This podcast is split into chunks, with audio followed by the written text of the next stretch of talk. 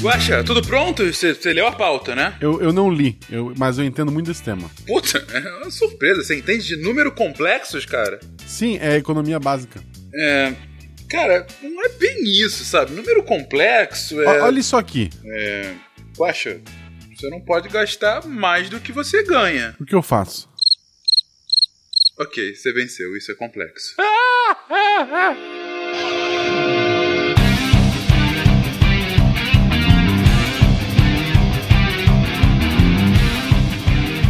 pessoas, aqui Verano Alto Fencas, diretamente de São Paulo. E recentemente a gente foi perguntado quais eram os casts mais difíceis de se gravar. Eu falei, putz, geralmente matemática, porque é um negócio muito intangível. E aí o que, que a gente faz? Vamos gravar sobre coisas imaginárias, porque a gente é assim, esquizofrênico mesmo. Fala galera, eu sou o Diogo Bob, diretamente da região dos lagos, mais precisamente Cabo Frio, que é a maior concentração de mineiros fora de Minas Gerais. Justo. E eu tô aqui acho meio complexo a coisa, porque complexo, imaginário, chamaram o time errado. Cadê o pessoal de psicologia? Olá, é Léo Brito de São Paulo. Que estado vai dos números irracionais ao complexo? Piauí. Nossa! Boa. Olha aí, buf, a minha cabeça explodiu.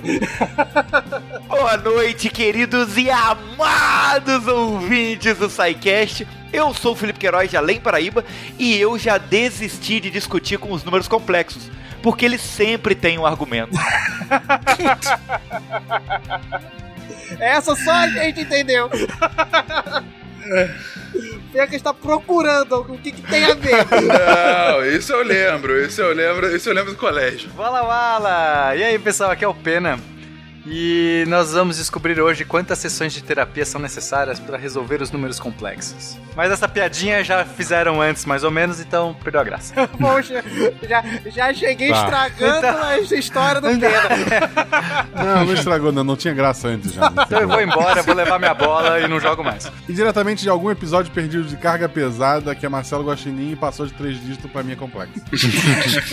Boa!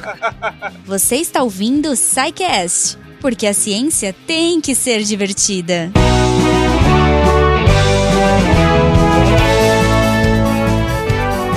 Bem-vindos a mais uma sessão de recadinhos do SciCast. Eu sou a Jujuba e sim, hoje vamos dar recados muito rápidos para que vocês corram pro episódio e entendam o que esses números têm de tão complexos. Haha. eu, eu acho que tudo é 17 ou a gente usa regra de 3. Simples assim. Então, enfim, vamos, vamos, vamos ouvir aí o episódio entender o que, que essa galera tem para falar. Mas antes, rapidinho, se você quer entrar em contato com a gente, mandar a sua mensagem, aquela coisa mais fala que eu te escuto, manda um e-mail pra gente no contato arroba. Mas se você quiser discutir, conversar, conhecer gente, fazer amizades, não liga para 145. Entre aqui no post. Nossa, entreguei a idade agora, desculpa. Entre aqui no post e comenta. Nós teremos os participantes desse episódio comentando e, claro, você sempre pode ser selecionado para ser lido no Derivadas, o nosso podcast especial para leitura de recados. Fora isso, se você quiser ajudar o projeto a crescer, a continuar a ser longevo, como diria o Fenquinhas, porque ele adora essas palavras difíceis, você pode ajudar a gente com patronato, tanto pelo Patreon quanto pelo Padrim e agora pelo PicPay. Então, se você não puder ajudar também, gente, espalhe a palavra do Deviante por aí. Não esqueça, cara, tem muito podcast, tipo, muito mesmo, assim. Acho que eu só tô escutando eles ultimamente. E sempre lembrar que temos os textos no site, os textos estão maravilhosos. Gente, cada semana é é uma coisa nova que eu descubro, é uma coisa nova que eu aprendo. Então, assim, leitura recomendada e garantida que você vai se divertir, porque os textos também têm a mesma premissa do site. A ciência tem que ser divertida. Então, se você ainda não leu, entre lá, Portal do Aviante, dê uma chance que vale super a pena. Ainda falando em patronos, se você é nosso patrono e se encaixa na categoria que eu não lembro qual é agora, mas enfim, você vai ter o seu nominho lido no final desse episódio. Antes de mais nada, gente, desculpa qualquer coisa. o Tarik tava muito louco. Bom, a gente sempre fica meio louco nessa leitura, né? Então, assim, se vocês curtem, se vocês acompanham, se vocês querem ouvir seus nomes lá, se a gente, a gente sempre zoa os nomes, então, assim, desculpa qualquer coisa, mas é isso aí. Ah, sim, mais um detalhe. Ah, no dia 8 vai rolar aqui em São Paulo a Marcha pela Ciência.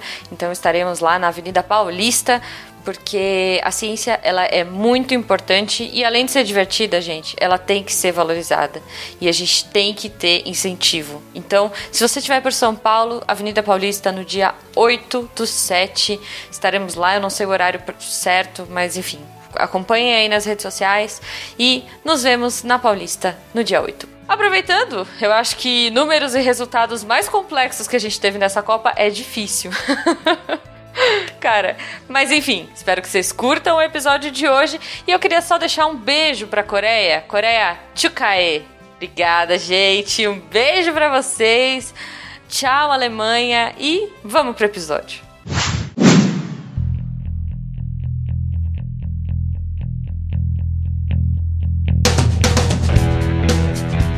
Quando cubo e coisas juntas são iguais a um número discreto, encontre outros dois números diferentes em um presente. Em seguida, você vai manter isso como um hábito, que o seu produto deve sempre ser igual, precisamente para o cubo, de um terço das coisas. O restante, em seguida, como uma regra geral, de suas raízes cúbicas subtraído, será igual ao seu coisa principal. No segundo desses atos, quando o cubo permanece sozinho, você vai observar esses acordos. Você vai de uma vez dividir o número em duas partes, assim que uma das vezes que o outro produz claramente o cubo da terceira das coisas exatamente, então essas duas partes, como regra habitual, você vai tomar as raízes cúbicas somadas, e essa soma será o seu pensamento. O terceiro desses cálculos de nosso é resolvido com o segundo, se você cuidar bem. Como em sua natureza, são quase igualou essas coisas que eu encontrei, e não com passos lentos, no ano de 1534, com bases fortes e resistentes, na cidade circundada pelo mar. Poema de Tartaglia, dado a Cardano.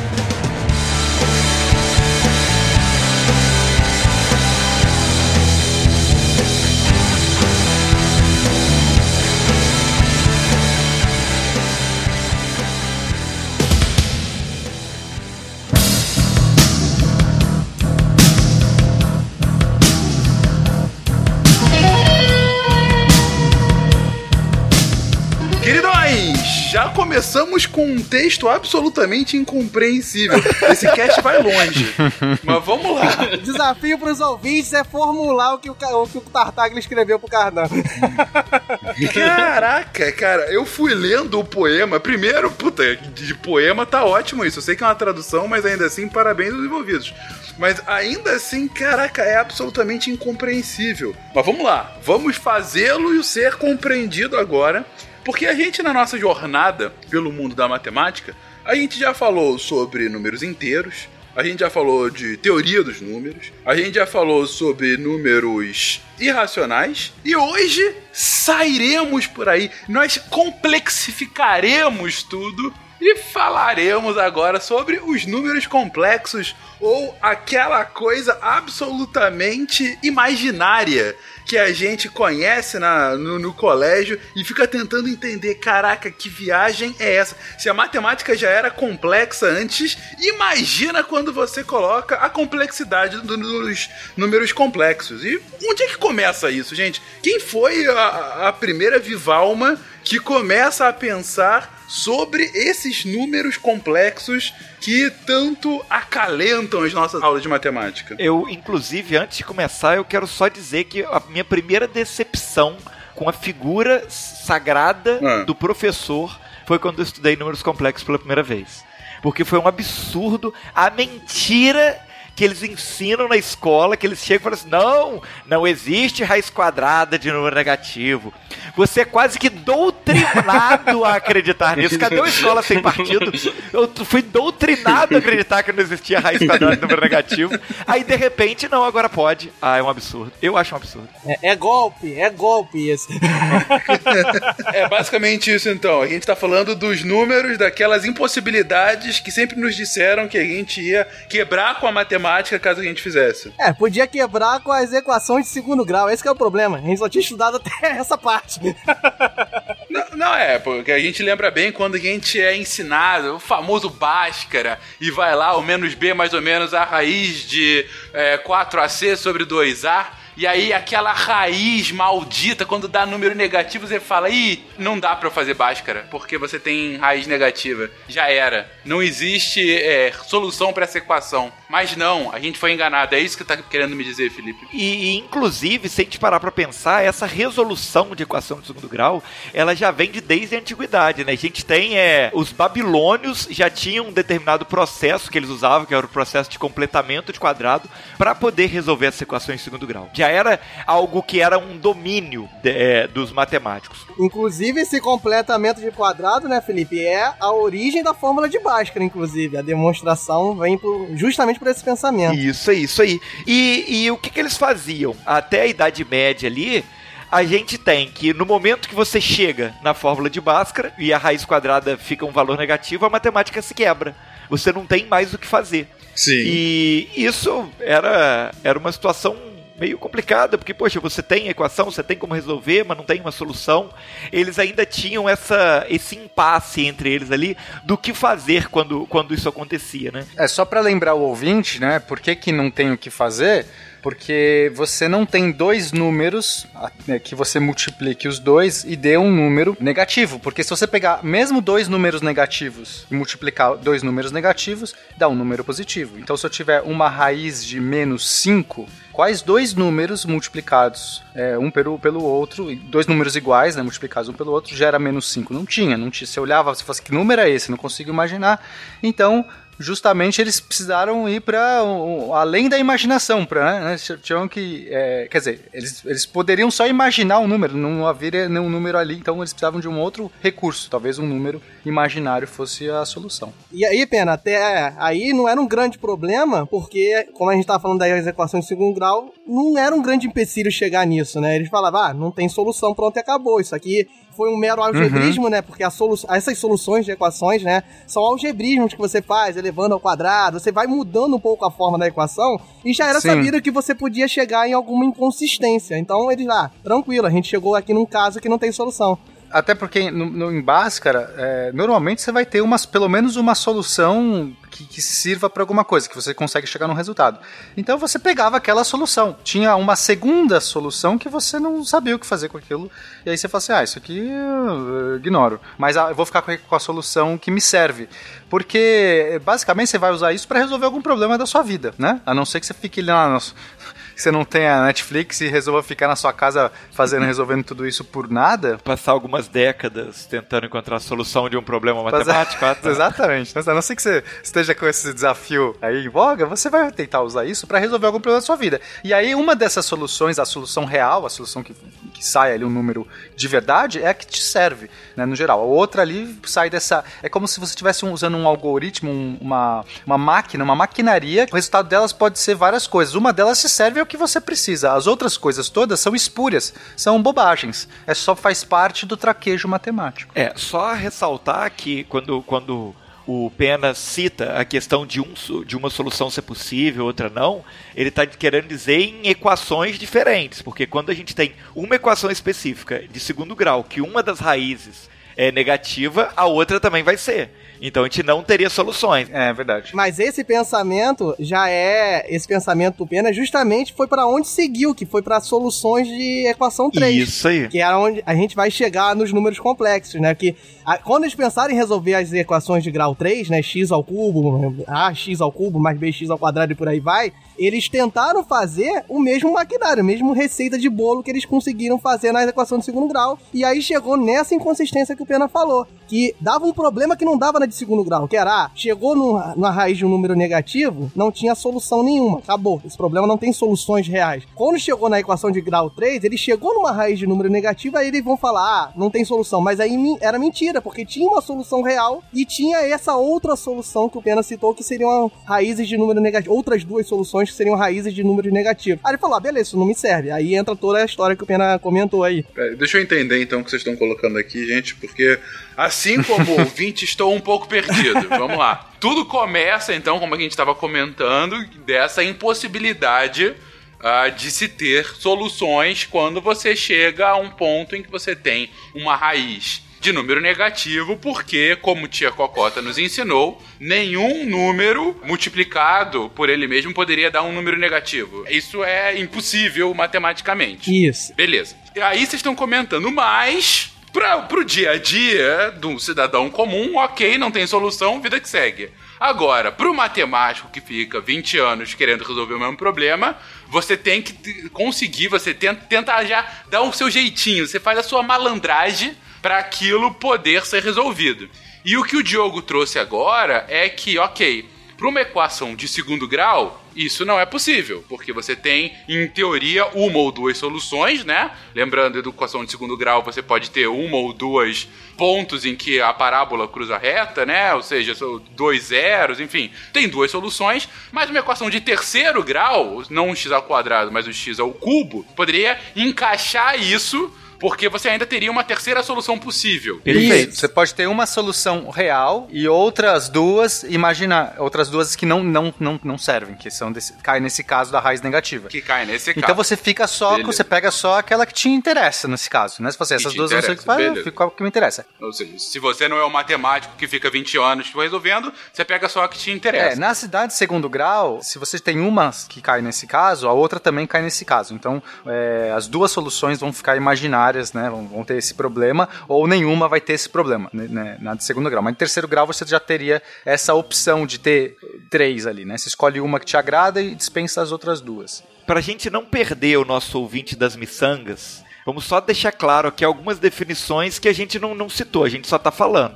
Quando a gente tá falando de grau, gente, de, de equação de segundo grau, terceiro grau, a gente tá falando da potência ali do x, naquela sequência de, de 5x ao quadrado menos 4x mais tantos x ao cubo mais não sei o que x à quinta. Essa maior potência, ela representa o grau. E esse grau, ele indica a quantidade máxima de respostas que essa equação pode ter. Então, quando a gente fala de uma equação de segundo grau, a gente está falando de equação que, que a, a potência máxima dele ali seria um x ao quadrado, e ele pode ter até duas respostas. Quando a gente fala de uma equação de terceiro grau, a gente tem um x que ele pode ser elevado à terceira potência, ser elevado ao cubo, e ele vai ter três respostas diferentes, até três respostas diferentes. E aí é que entra essa situação de, em alguns casos, ele, ele ter um- uma, uma solução real só, ou duas soluções reais, ou as três, entendeu? E isso tudo é remonta àquele princípio básico que foi de, de ori- originou a matemática, que são as soluções de equações, entendeu? Aí, aí tem a equação que é x mais 1, que era algum probleminha lá, o trigo que tá faltando, ele queria fazer uma igualdade. As equações aí que a gente sendo redundante, falando de grau 2 seria o x ao quadrado, x ao cubo. As soluções dessas equações, é, os matemáticos trabalhavam muito em cima disso. E a equação de primeiro grau, a x mais 1 é tranquilo, né? Aí a de segundo grau, x ao quadrado, fez todo esse trabalho, que foi lá na época, foi com Bhaskara, que inclusive não foi nem o Bhaskara que descobriu, explodam suas cabeças. Mais um desses safados que só levam a fama, né? Exato, que quem descobriu na verdade foi o Siridara, né? Que descobriu a, a fórmula de Bhaskara. E aí, evoluindo isso, não os algebrívicos que a gente começou a se, se atropelando comentando, foi os trabalhos que foram oriundos de Cardano e Tartaglia, que foi quase uma disputa futebolística isso aí. Imaginação. E quem era Cardano e Tartaglia? Porque eu tô vendo que eles vão ser importantes pra pauta aqui de hoje. Então, ó, a gente falou de matemática na antiguidade, matemática no século XI ainda, né, com a, com a fórmula de Bhaskara. Agora a gente já pula pro século XVI, com o Cardano aí, que é um italiano, né? Ele é um italiano que nasceu em Paiva, na Lombardia, e faleceu em Roma. Uhum, beleza. Então, século XVI. Mas por que, que ele é importante pra nossa história? Porque Cardano, aí como eu falei do, do futebol, né? O Cardano era um cara muito, muito auspicioso e muito talentoso na arte da matemática, ao ponto que ele caiu nas graças do Papa e ele teve uma renda vitalícia, tipo o contrato da Nike, entendeu? Ele tinha um- uma renda vitalícia do Vaticano pra só estudar matemática. Tipo o contrato da. É, é ju- sério, você fez essa comparação. Beleza, Diogo. é, o Vamos lá, contrato continua. vitalício. Se ele quisesse, olha, Sim. só, entendeu? Era o Ronaldo do século Isso, XVI. era Vamos lá, o Cardano continua. fenômeno.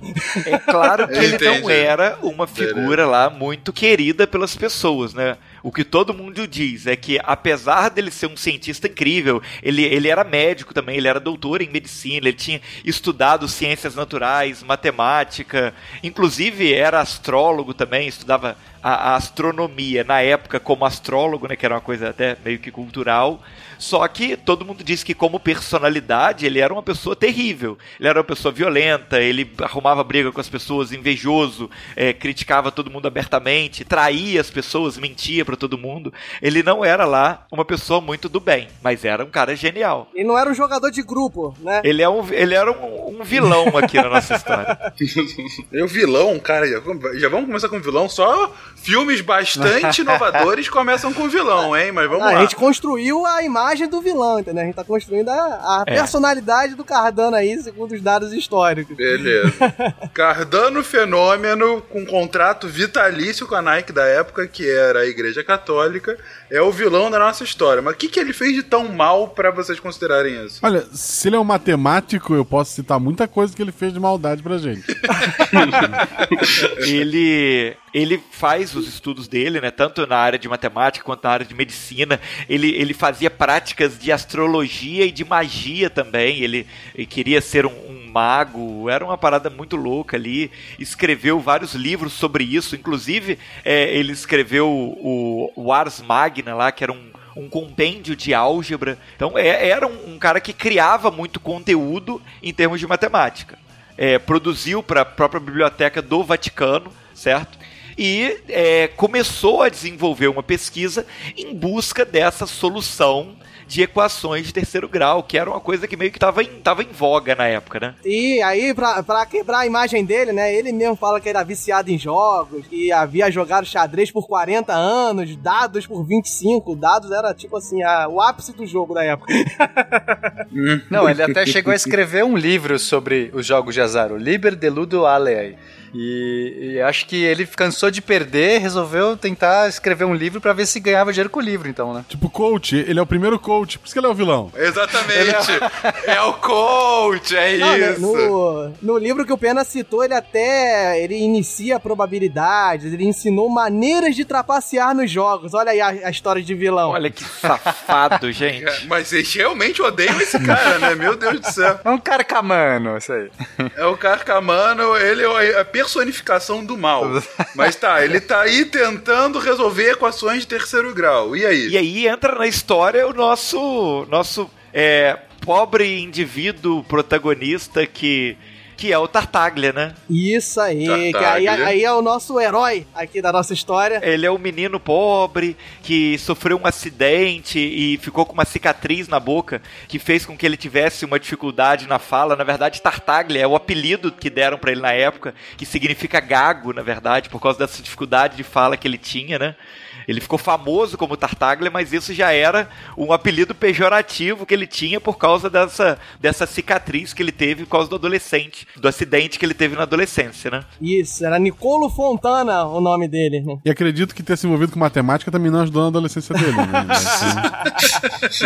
Olha, já que eu tenho essa cicatriz, eu vou compensar isso com matemática. Você é o terror da, da menina. E só pra montar aqui nosso paralelo com o futebol, ó, ele poderia ser muito bem o Nicolo Gago, entendeu? Tipo Fernando Gago, né? Ah, Gago. Tem muito verdade, jogador de futebol que usa Gago aí. Gente, eu tô falando, que essa É, equipe de exatas ela é incrível. A gente tá articulado com o tema do momento, que é a Copa do Mundo, entendeu? É, Eu não, eu não tô, eu não tô, eu tô, tô Também vazando. tô meio fora. Sim, então temos o nosso, o nosso herói Tartaglia, o Gaguinho.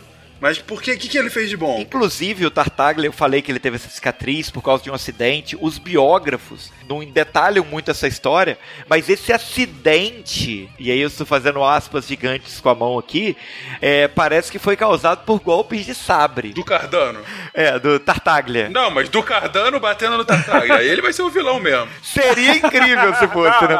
Talvez. Essa vai ser aquela cena extra do filme, pra, né? Ah, entendi. Poderia- na nossa versão, o Cardano dá uma sabrizada na cara do Tartaglia e deixa ele gago. Quando eu era pequeno, era tipo. Quando era o Harry Potter, assim, sabe? O cara tentou matar ele, só conseguiu dar um corte assim, Aí, ó, entendeu? nós estamos agradando todos os fãs. Cardano Voldemort. Que é isso? A cicatriz era em forma de raio. Põe, põe no, põe no, põe no pai. Não, e foi na época da invasão do rei Luís XII na Brecha, né? Então já tem aí todo um, um teor aí de déspotas invadindo, ele tentando defender a própria família, tá vendo só? Ele tomou uma espadada na boca. E a biografia diz que cortou a mandíbula e o palato. Aí, ó, o pessoal de Nossa. biologia. Mas o que, que ele fez de bom? Ele era gago. E que mais? Ele falou: vocês vão me tornar um matemático famoso ou querem que eu leia a minha Na teoria? verdade, ele falou: vovô, vovô, vovô, vovô, E assustou, vocês. né? Tá bom. Mas onde que ele é o nosso herói, além de receber uma sabrizada na cara? O Tartaglia, ele, ele foi um autodidata, né? Ele, ele estudou sozinho, até porque o pai dele faleceu também quando ele era novo. Ele era um carteiro e morreu assassinado enquanto entregava uma carta, entendeu? Era tudo muito louco. E ele tinha muito talento para matemática, acabou conseguindo um patrono, né? Para levá-lo para Pádua para poder estudar. E digamos que ele também era uma pessoa que ele tinha uma opinião muito forte com relação às próprias capacidades dele. Ele era bom, ele tinha consciência que ele era bom. E ele acabou adquirindo aí uma reputação como um grande matemático, participando de vários debates, escrevendo vários tratados sobre aritmética aí durante o século XVI. Ele só conseguiu isso porque ele tinha um patrono, é isso mesmo? Olha aí. Link no post, gente. Tá tudo aqui no post. Um beijo pra vocês. Sempre lembrando. Tem PicPay, tem, tem Padrim. Catim! Vamos lá, continua. Não, mas é, é interessante pensar, porque nessa época, século XVI, a gente tem a ascensão de uma burguesia comerciante, principalmente na Itália, né? Então a gente tem muito esse mecenato, né? A gente tem uma nova aristocracia que não sabe direito como gastar dinheiro, né? Aquela coisa, e aí os caras ficam patrocinando. Esse negócio, ideia de patrono, mecenas, vem justamente dessa época de você ter. Quer dizer, n- n- não que foi iniciou nessa época, mas a gente vai ter muito disso acontecendo na Itália, principalmente. Então eu acho que ele vai conseguir. O garoto pobre, que era estudioso, pô, aí chega lá o Ludovico Balbissônio. Pode deixar que, toma aqui, garoto, vai estudar, vai lá, vai fazer alguma coisa de útil, né? Tem essa, essa visão. Pode deixar com a mão assim, né? Vamos de coxinha, né? Sempre. Só se falam com um monte de coxinha. Não, e outra coisa que é interessante é que nessa época, a gente já teve outros sidecast de matemática falando sobre as histórias dos matemáticos, né? Era muito comum esses debates, esses desafios entre os matemáticos, né? Que, assim, é uma forma de você é, expandir o conhecimento e talvez consolidar, era duvidando do outro, entendeu? A Desafiando o outro a resolver e mostrar que você era mais sinistro, né? Naquela época tinha essa disputa, era muito comum. Mas por que, que tinha essa disputa, Diogo Bob? Por- Ah, agora ferrou. Ah, verdade, faz todo sentido. Porque não tinha Netflix. Se as pessoas tivessem Netflix ou um, um videogamezinho online, LOLzinho, né? Com LOLzinho tu já se resolver. um LOLzinho, isso, um LOLzinho. É, é, era um evento da cidade, né? Ih, vamos ver os matemáticos fazendo uma disputa, tipo, disputa de rap, era disputa de soluções de Olha que equação. bonito isso, gente. Olha que coisa linda, né? Imagino que deve ser Isso. tão emocionante quanto. De repente, podia ser no Brasil, né? Uma disputa de repente, os dois companheiros. Eu acho que, cê- eu acho que, é, que é uma parada tão emocionante quanto Copa do Mundo, inclusive. Beleza. E aí o Tartaglia foi ganhando notoriedade nesses debates, entendeu? Nesses duelos, assim, como um matemático muito aus- auspicioso e muito talentoso. Aí tem vários, a gente tem de- é, Tartaglia e Fiore, Tartaglia e Ferrari. Ferrari. É, É tipo luta de boxe, na real. Tartaglia e Fiore. Aí vai aos O- dois. O Ferrari, ele é tipo o sub-boss, entendeu? A gente vai ver aqui na frente que ele era tipo o assistente do Cardano.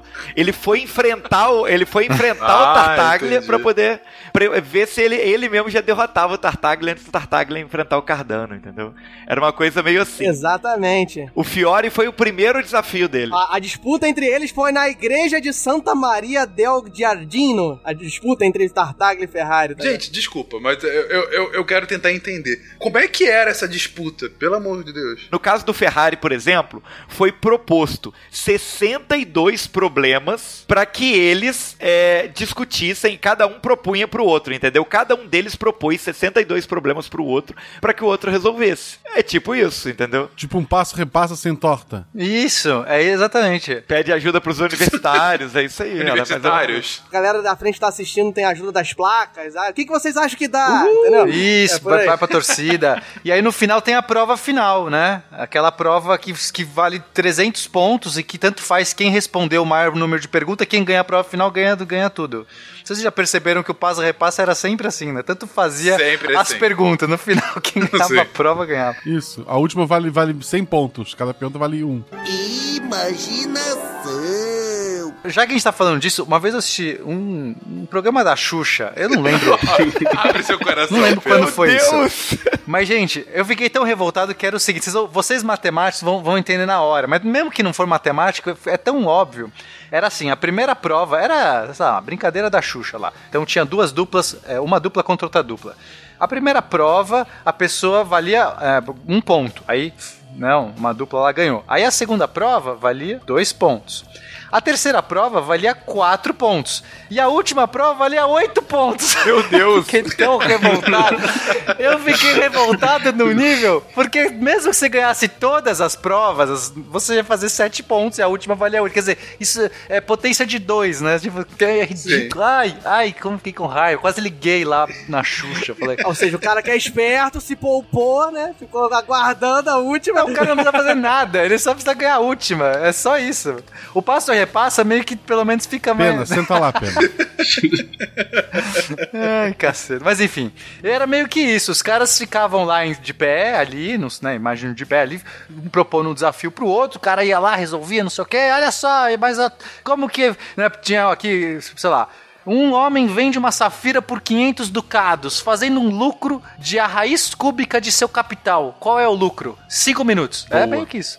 Aí a pessoa fazia aquele negócio de disputa de rap. Yeah! Mas tipo, tinha torcida isso? Devia boa. ter, cara, não sei. Devia. Malta, não tinha Netflix. Não tinha nada pra fazer. Nada, nada. No corner azul! Tartalha! Vamos lá ver um, um matemático gago desafiando um outro matemático? Vamos. A disputa do Tartaglia demorava um pouco mais, né? Não, se fosse rap, não, porque o gago, quando canta, ele não gagueja. Será que o Tartaglia não respondia cantando? Pode ser que ele respondia cantando, né, gente? Vai ser um musical. Pronto, o nosso filme é um musical. Só pro Fencas e o Guaxinim ficarem mais felizes, né? E os ouvintes também. Olha só, a disputa era desse nível, só que não era assim molezinha, não. Aqui, ó. no- na disputa entre Tartaglia e Ferrari, olha só como é que era a questão. É, é o seguinte: dois números tais que, quando eles são adicionados em conjunto, eles fazem tanto quanto o cubo do menor agregado ao produto de sua tripla com o quadrado da maior. E a segunda equação é o cubo da maior adicionado aos seus tempos triplos, o quadrado da menor torna mais 64 do que a soma destes dois números. Divide 8 em duas partes de tal modo que seu produto multiplicado pela sua diferença trata de tanto quanto possível, provando tudo. Aí, ouvinte, valendo, hein? Quem acertar isso aí, ganha. De qualquer forma, gente, vamos, vamos entender como que isso tudo aconteceu, né? Como que ele foi é, desafiado para esses três duelos aí, o do Fiore, do Ferrari e do Cardano. É, isso começa porque naquele período ali do início do século XVI, é, tá a corrida pela resolução da equação cúbica. Todo mundo está tentando encontrar uma maneira de resolver a equação de grau 3. E um matemático italiano que chamava Scipione del Ferro, del Ferro ele encontrou uma forma de resolver essas equações, só que ele morreu sem publicar a descoberta dele. tipo Fermat, tipo Fermat, pra É. galera aí, ó. Ele virou e falou assim: ó, eu descobri, mas morreu sem publicar. Só que o aluno dele, esse, o, esse tal desse Fiore, que participou do primeiro, da primeira batalha, é, Antônio Maria Fiore, ele sabia a solução. O Scipione deu a solução para ele.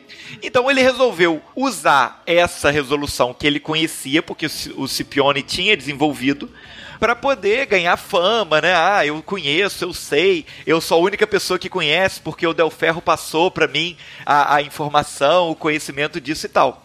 E aí, como na época o Tartaglia estava começando a ganhar renome, ele desafiou o Tartaglia. É, a, a ideia é que, tipo assim, ele no fundo, no fundo, ele não tinha desenvolvido a equação, ele não fazia ideia do porquê que aquilo era aquilo, ele só sabia como é que era.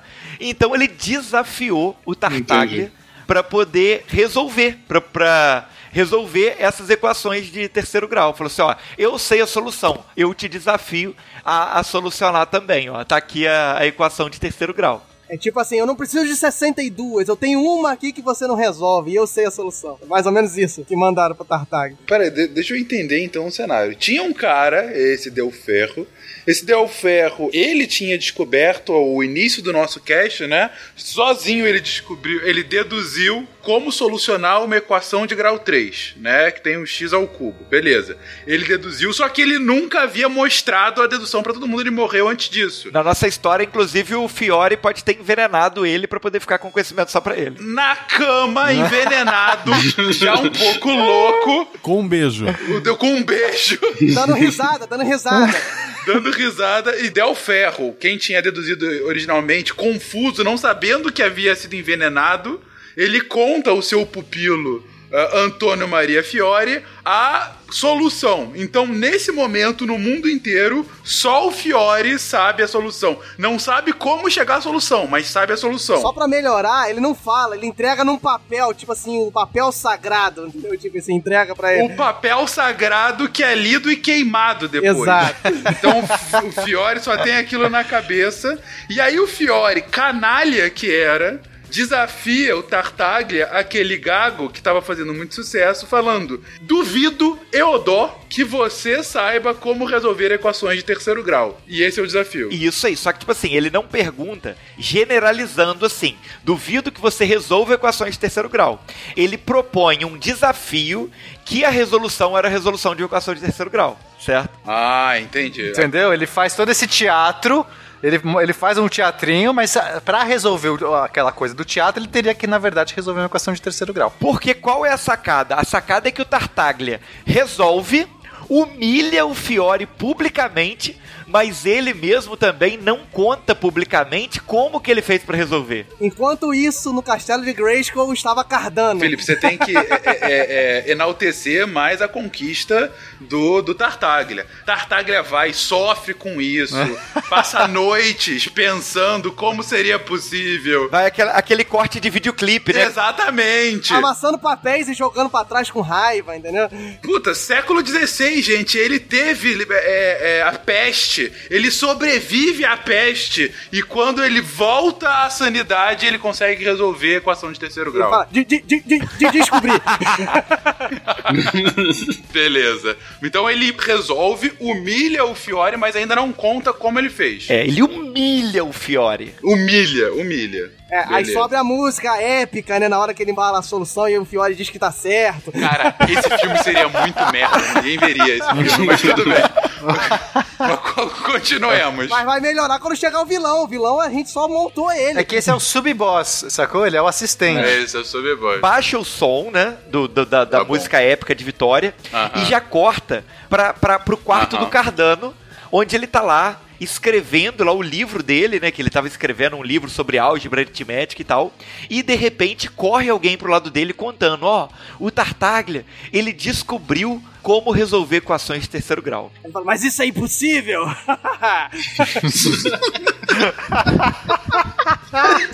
Gostei da entonação. Obrigado. E Beleza, aí, isso é e ele, impossível. vilanesco como era, ele falou assim: não, eu não posso publicar o meu livro sem esse conhecimento.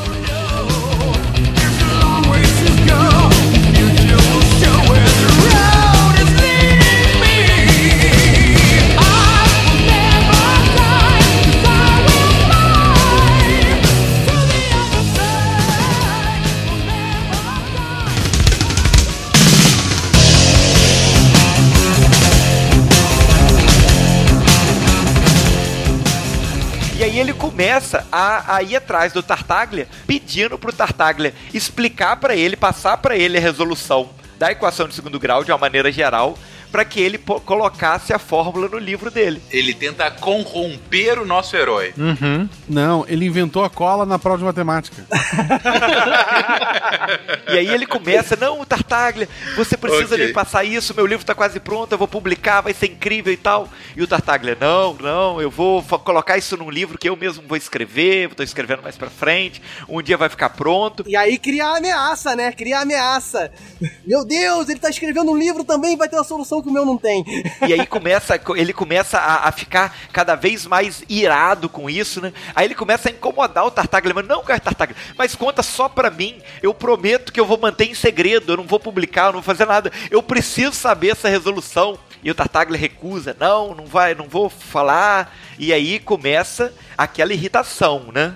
E aí o, o Cardano, ele escreve uma carta pro Tartaglia, desafiando ele para um debate, é, ofendendo ele, é, irritado por causa da recusa dele, porque ele tinha se negado a contar o segredo para ele, não sei o que, falando que ele que ele não era tão bom quanto as pessoas achavam que, ela, que ele era. Ele chegou a fazer intriga com o próprio governador de Milão lá, falando mal do Tartaglia, que o Tartaglia não era tão bom assim, que ele era um cara meio supervalorizado e tal.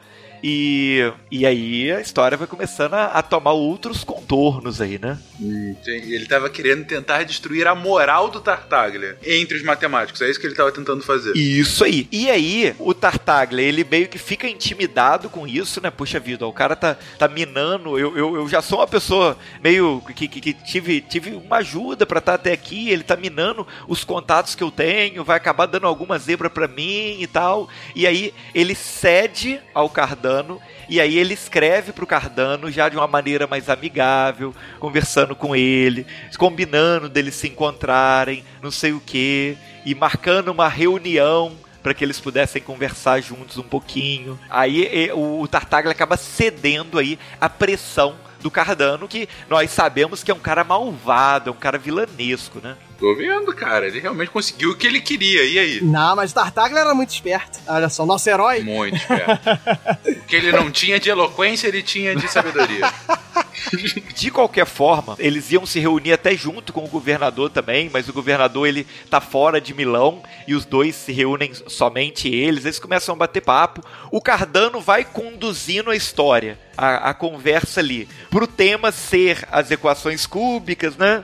Ah, mas é isso. Então, pois é, você tá conseguindo, né? Que coisa incrível. Parabéns para você. Ele foi articuladamente ali manipulando, persuadindo Tartaglia para que ele contasse o método dele para ele. A trilha nessa hora são violinos, tá? Aí eles estão sentados numa mesa com vinhos, entendeu? Uhum, e aí entendi, o Tartaglia finalmente cede a persuasão do Cardano. Meio embriagado assim, né? Já vem no meio turvo assim. tá bom, eu vou contar para você. E é, é muito interessante porque o Cardano convence ele da seguinte maneira: o Cardano convence ele jurando, jurando dando a palavra de homem dele que ele jamais ia revelar a resolução e que ele só iria anotar essa resolução, inclusive codificada para nenhum dos estudantes dele, para ninguém descobrir a realidade, para que na morte dele, caso alguma coisa acontecesse, é, a, essa, essa resolução não fosse perdida, assim como aconteceu lá atrás com o Del Ferro. Ele meio que usa isso como argumento, entendeu? Ó, eu nunca vou contar para ninguém, vai ficar guardadinho aqui para caso alguma coisa acontecer, a gente não perder a sua sabedoria, entendeu? Ele faz uma coisa meio assim. Ok, entendi. E aí o Tartaglia conta tudo. E aí o Tartaglia, para poder passar a, a, a fórmula pro Cardano, ele escreve o poema que você leu na, na introdução do cast. Olha que incrível.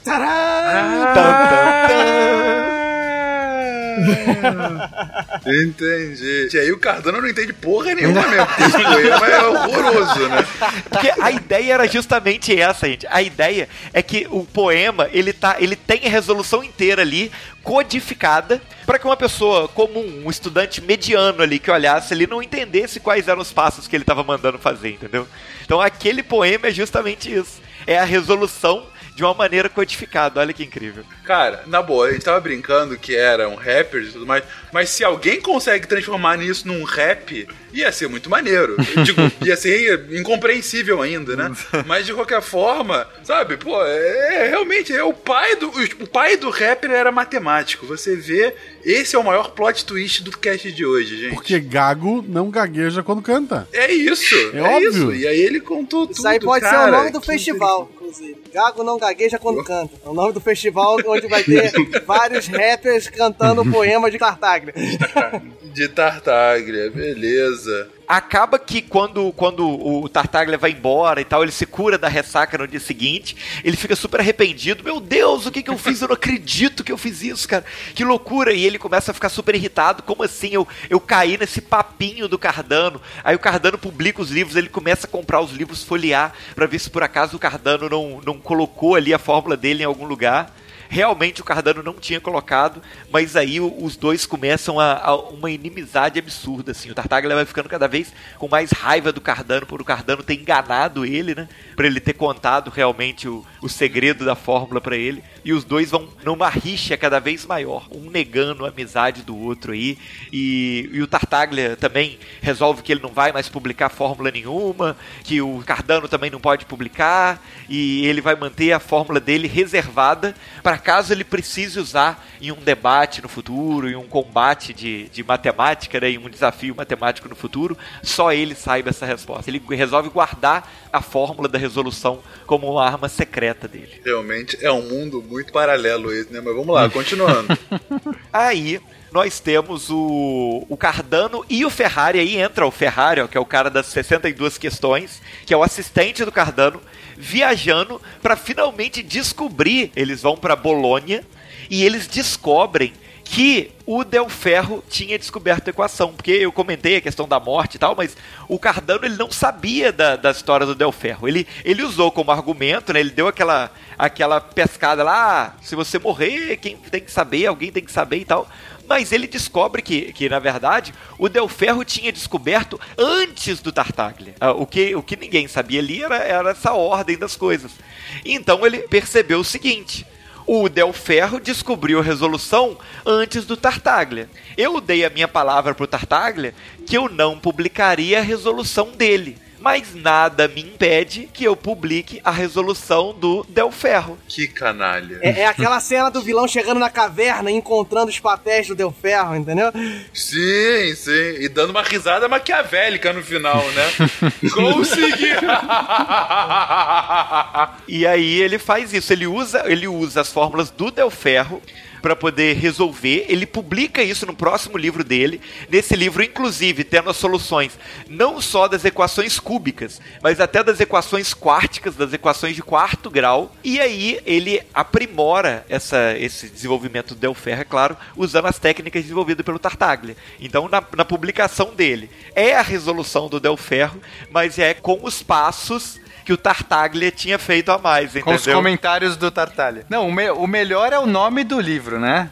que o, o, livro chama Artes Magnae Silve de Regulis Algebraicis Liberunus, que traduzindo seria a arte magnífica, a arte grandiosa ou sobre as regras algébricas, livro 1 das regras algébricas que ficou mais conhecido como Ars Magna. E é assim, né, com toda essa pompa, assim, que ele resolve divulgar, não, essa aqui é grande arte, isso aqui é, é a grande resolução. Só que ele, de fato, só copiou dos outros, né? É, e, e o Tartaglia, quando ele descobre isso, aí ele enlouquece. Aí, não, absurdo, não sei o quê. Ele quebrou a palavra dele, virou uma questão de ódio pessoal mesmo do Tartaglia pelo Cardano. Aí sim, o Tartaglia finalmente escreve o livro dele, no ano seguinte lá. Ele, ele só tinha protelado, né? Ele nunca tinha escrito o tal o material que ele ia escrever. Ele escreve, ele publica a, a, resolução dele, ele publica novos problemas e no livro ele, ele coloca explicitamente, abertamente, que o Cardano é um safado, que o Cardano tinha roubado as ideias dele, insulta pessoalmente o Cardano no próprio livro dele. Que beleza, hein? Eu, agora vamos combinar também, né? Eu sei que vocês estão pintando aqui o Tartaglia como nosso herói e tudo mais. Mas o cara tava lá folgado, não queria publicar porcaria nenhuma, tava só na boa, né?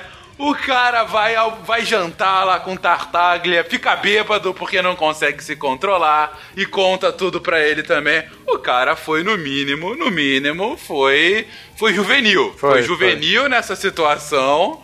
E aí agora fica de bigaroteou e agora fica de birra e ainda escreve um livro falando mal do cara. Pois é. Pô, Mas, pô, se o herói não for juvenil, não tem história, pô. ah, é verdade, é verdade. Bom ponto, bom ponto, Diogo. E aí nessa, o Ferrari, que era o, o Minion dele, toma as dores dele, manda uma carta pro Tartaglia, criticando ele, repreendendo ele pelo que ele escreveu no livro e desafiando ele pro duelo deles, né? Pro debate deles. Você insultou meu mestre!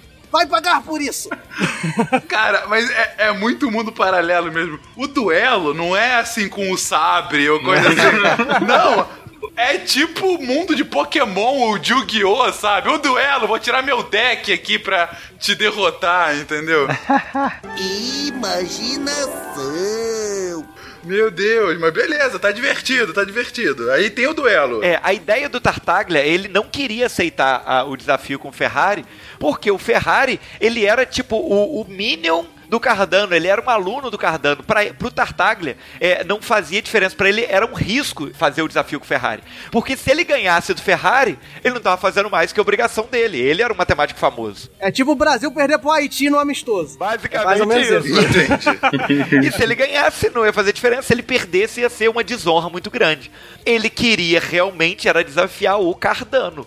A ideia dele era desafiar o Cardano. Não, porque o Cardano saiu como o maior matemático, né? Porque depois que ele publica esse livro, aí a fama dele correu o mundo.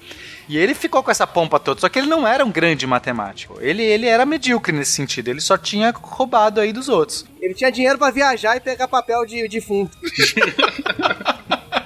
E aí ele acaba fazendo o desafio ao Ferrari, né? Aceitando o desafio do Ferrari, mas na, na resposta dele, tentando convencer o próprio Cardano a debater junto com ele também, entendeu? A ideia dele era essa, só que o Cardano, é claro, espertamente recusou, falou assim, não, não, não tem intenção de fazer um debate público, é, eu sou superior mesmo, é isso aí, se você quiser você debate com o meu pupilo.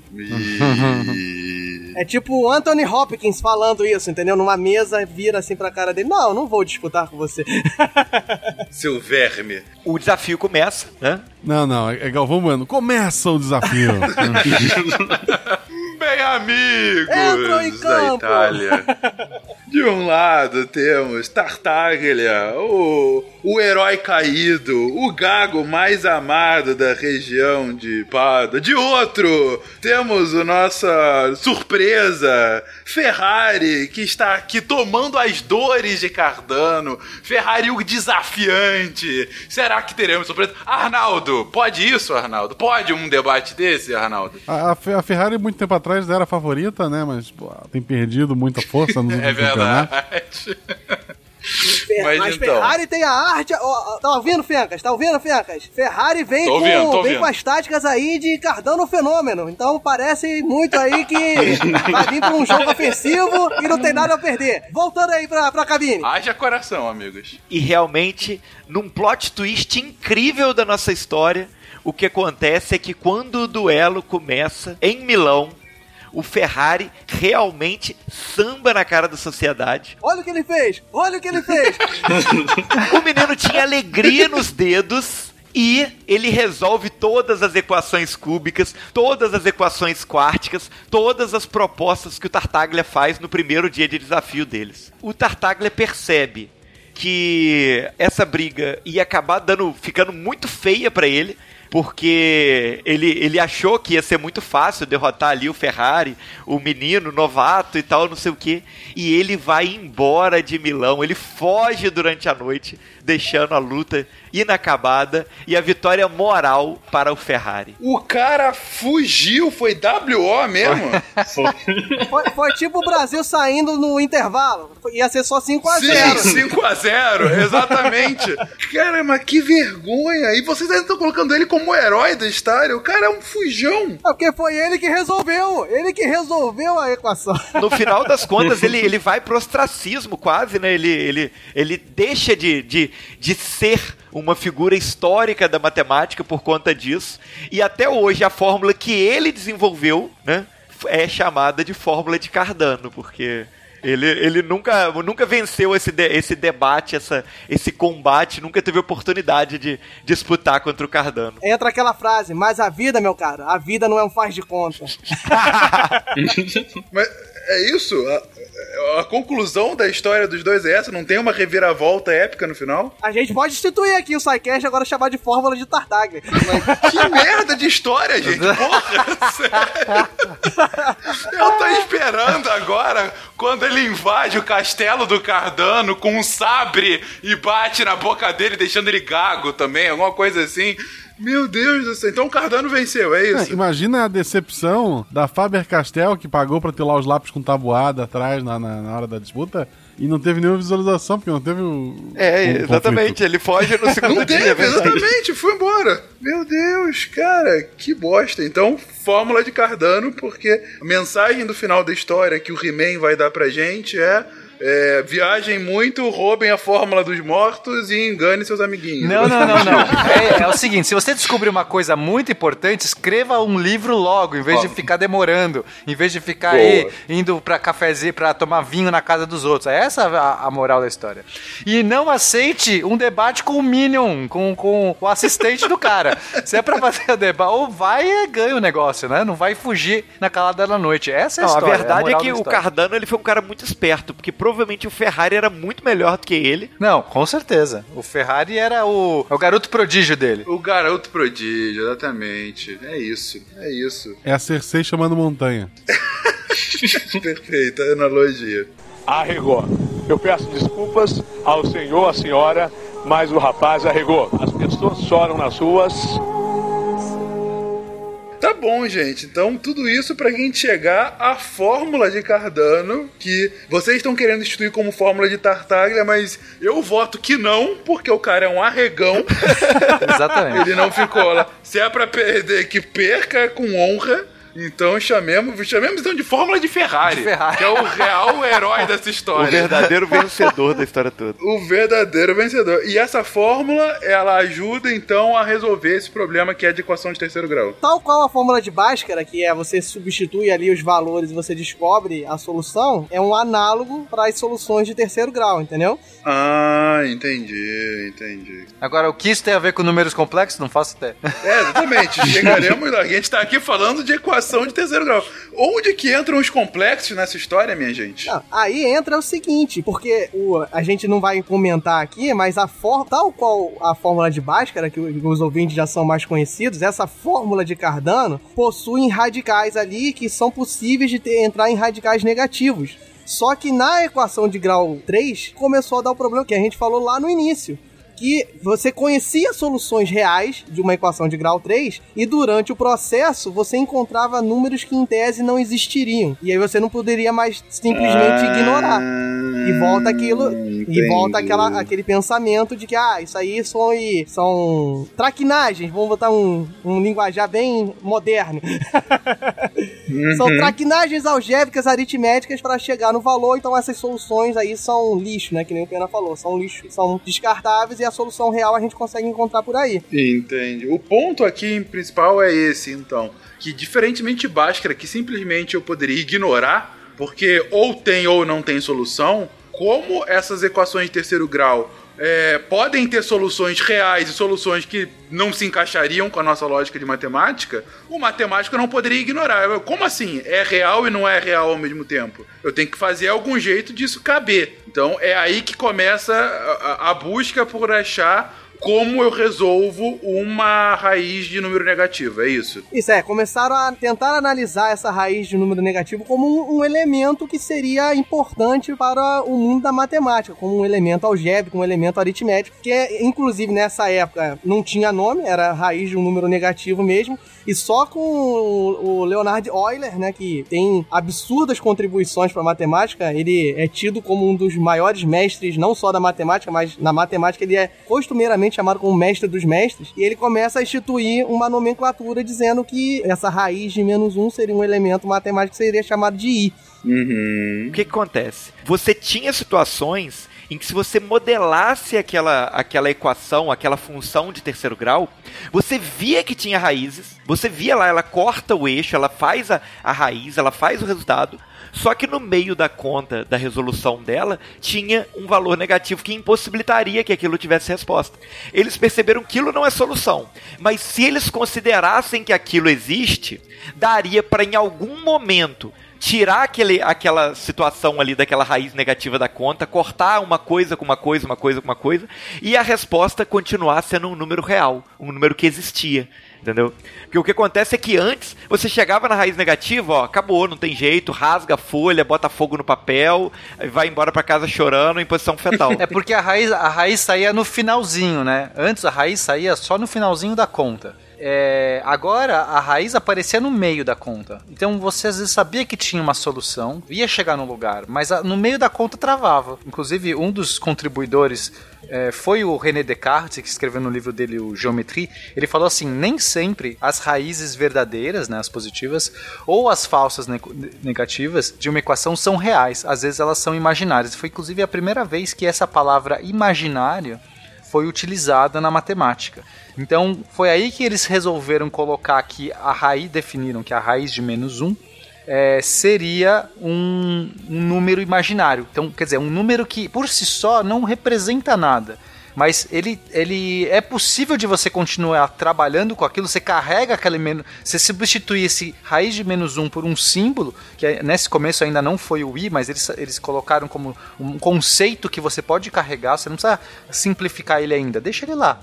E depois você continua manipulando. Por mais que aquilo não fizesse nenhum sentido real, aquilo estaria esperando é, para se resolver mais para frente e ter uma solução real. É aquela coisa.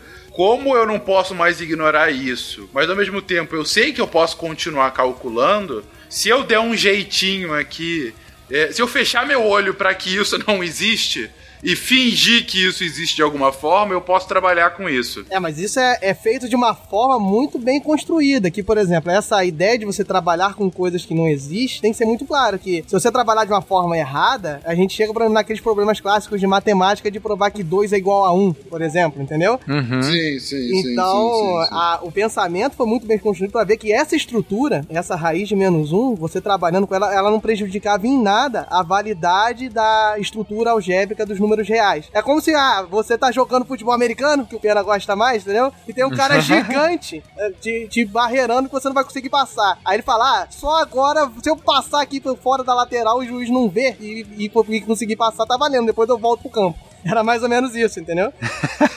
Entendi. Mas todos sabemos que futebol americano isso não pode é falta ele fazer isso, mas na matemática pode. Então, mas o, o legal do, desse menos um, de você utilizar, né? Porque raiz de menos um, se para todas as raízes negativas você criar um símbolo diferente, isso não vai te agregar em nada. Então, raiz de menos 5 vai ser raiz de menos 5. Agora, se toda raiz de qualquer número negativo puder transformar numa raiz de menos 1, um, e é possível, basta você multiplicar né, essa raiz, você retira, você coloca como um argumento esse raiz de menos 1, então você pode transformar qualquer raiz negativa como um múltiplo de, dessa raiz de menos 1. Então, dessa maneira elegante, você não perde generalidade. Você pode continuar manipulando aquilo, porque o número que sai fora da raiz, você continua trabalhando com ele. Carrega aquela raiz de menos 1, ela vai ficando. Em algum momento, você, se você encontrar uma outra raiz de menos 1, nossa, raiz de menos 1 vezes raiz de menos 1, que bonito, dá menos 1. E aí você, né, você consegue tirar aquele, aquela raiz chata da parada. Aquele elemento imaginário e transformar tudo em números reais. Você consegue voltar pro exatamente. campo, entendeu? Você volta pro campo, exatamente. A hora que você volta pro campo. Você tava no, no mundo imaginário, tava todo mundo assim, caramba, o que tá acontecendo? Não, voltei, cheguei, tá tudo bem aqui, touchdown. Pronto. Imaginação. Beleza, então o raiz de menos um, esse número imaginário, que ainda não tem esse nome à época, é uma artimanha para burlar essa impossibilidade que eles estavam encontrando antes, certo? então, até esse momento, o número imaginário ele era tido exatamente como isso, como uma artimanha para eu conseguir resolver equações de grau 3, para solucionar problemas algébricos. Só que, com o passar do tempo, a gente costuma muito falar aqui, né, que a matemática ela tem a ideia de tentar traduzir, ser a linguagem da natureza, né? E na teoria dos números, a gente passou aí vários sidecasts falando sobre teoria dos números e essa, essa tentativa de completude, né? De você ir completando os conjuntos numéricos, entendeu? Ah, a gente começou com os naturais, começou com. Não, não tá legal, tá faltando coisa. Começou com os inteiros, não tá legal, tá faltando coisa na natureza que os inteiros não conseguem alcançar. E aí foi pros racionais. E aí foi pros irracionais, que a gente chegou recentemente. E aí junta todo mundo e o Capitão Planeta, não. É os números reais. E tinham esse pensamento, a piada foi ruim mesmo. e tinham esse pensamento que os reais seriam, então, finalmente, o conjunto numérico que seria a tradução, né, entre aspas, da natureza, das grandezas. Você conseguiria É, trabalhar. até por isso deram o no- o nome de real, porque da- tinha essa coisa da realidade. Isso. São os números da realidade, porque a natureza já, já tinha ficado os números naturais, né? Lá no começo, os números naturais são aqueles que você pode contar discretamente. Você pode contar gritando. Ah, um, dois, dez. O resto é discreto, né? em breve teremos aí, talvez. E aí você pode. Tudo que tá na realidade você pode descrever com esses números reais. Então, mas tem coisas que esses números imaginários não estão na realidade. Ou, né? A gente não tem. a- a- essas raízes negativas, elas simplesmente não estão na realidade. Mas elas precisam ser expressas por uma questão de completude. Eu quero gerar um universo, mesmo que abstrato, tanto, né, essa eu quero ter um universo de números, de que qualquer conta que eu fizer dá um elemento desse universo. Faz sentido isso, né? Eu não quero cair num lugar que eu não saio do universo, saio do lugar, saio do, possível. Não, eu não quero ter que parar minha conta nunca. Eu quero sempre chegar num elemento. A- então o artifício é, eu preciso aumentar o meu universo. Aquele, a realidade não completa, não, não, não, não tem, não propicia todas as minhas respostas. Tem que ir além da realidade. Eu preciso né, usar minha imaginação. Eu preciso para um nível mais complexo da coisa. Aí, ó. E encaixa muito bem no que soou mal pro Fencas, por exemplo. Que o Fencas, que você retrucou, Fencas? Falou assim: não, mas todo mundo sabe que no futebol americano não pode sair da lateral. Então o matemático pensou: poxa, a gente Exatamente. tem que criar um- uma completude de uma forma que a gente não saia do campo pra jogar, entendeu? A gente tem que aumentar o nosso campo pra Exato. nunca cair fora do campo, porque tem que todo mundo se sentia mal de sair fora do campo. Pô, pô, ali né, tá de sacanagem, eu vi que você pisou fora. Não, então não tem problema, cara. Vale tudo, vale até arquibancada aqui. A gente vai onde for. Entendi. O ponto aqui, eles tinham que mudar as regras pra colocar ele também como algo válido. Mudar ou Exatamente. expandir as regras, né? Talvez você olhar de uma forma com que as regras atuais continuam valendo, só que você consiga expandir de uma forma que não estrague tudo. Permaneça as estruturas bem definidas. É que a gente, por exemplo, a gente fa- falou que os números reais traduzem a, a realidade, era o pensamento desse, porque ele funciona muito bem, e foi aí que foi talvez a grande sacada para a completude dos números complexos, que os números reais eles funcionam muito bem para grandezas unidimensionais. Por exemplo, se você pegar um fio, uma estrada, você pensar em coisas que você só precisa analisar uma dimensão, os números reais vão funcionar muito bem, pensando geometricamente falando. Você bota um marco zero e qualquer lugar que você queira chegar dessa estrada infinita, desse fio infinito, você vai conseguir, através dos números reais, vai ter o, número real vai representar um lugar desse fio, vai representar um lugar e as, as equações vão continuar caindo dentro desse fio, dessa grande estrada, né? Pensando em estrada, se eu tô no marco zero, eu falo quilômetro, quilômetro 3, quilômetro pi, quilômetro 3,7, você vai conseguir saber aonde é na estrada, entendeu? Só que você pensar agora, tem coisas além das grandezas unidimensionais. Tem as coisas que, aí a gente falando aí, pensamento de campo, né? Você pensar agora num plano bidimensional, começar a ver que os números reais não funcionavam muito bem. Como assim não funcionavam muito bem? Eles, você precisou criar uma outra estrutura que a gente costuma falar, que é o par ordenado. Não é um elemento algébrico assim muito claro. É, você vai porque um, um domínio chamado R2, né? R quadrado. Quer dizer, eu preciso agora ter dois números reais para que eu possa expressar qualquer ponto num plano, né? Que eu tenho uma coordenada x, uma coordenada y. Sim. Isso, Mas com Sim, dois, sim, sim, sim. mas com dois desses números eu consigo expressar perfeitamente um plano, sim, certo? com certeza. Só que aí Uhum. qual era a, a tentativa aí, juntando essa completude, né? Já tinha indícios, né? Porque o que que acontece? Quando você criou essa estrutura dos números complexos, dessa forma, a gente vai conversar, vai conversar um pouco mais disso um pouco mais pra frente, que não é simplesmente colocar o i, tem mais regras pra você fazer isso. Mas você criou aquele plano que o, o Pencas tanto falou, né? Que é o, você vê o argumento, aquele plano de Argan-Gauss, né? No números complexos. E aquilo ali, aquilo ali é, entregava que talvez os números complexos poderiam ser uma boa associação para o campo, entendeu? Para o, o plano bidimensional. Ao invés de você precisar de dois números para definir um ponto no espaço, igual você faz com números reais, com um único número você já consegue definir um ponto no espaço. Ele já, ele já por si só dá as, coordena as duas coordenadas do espaço, um único número.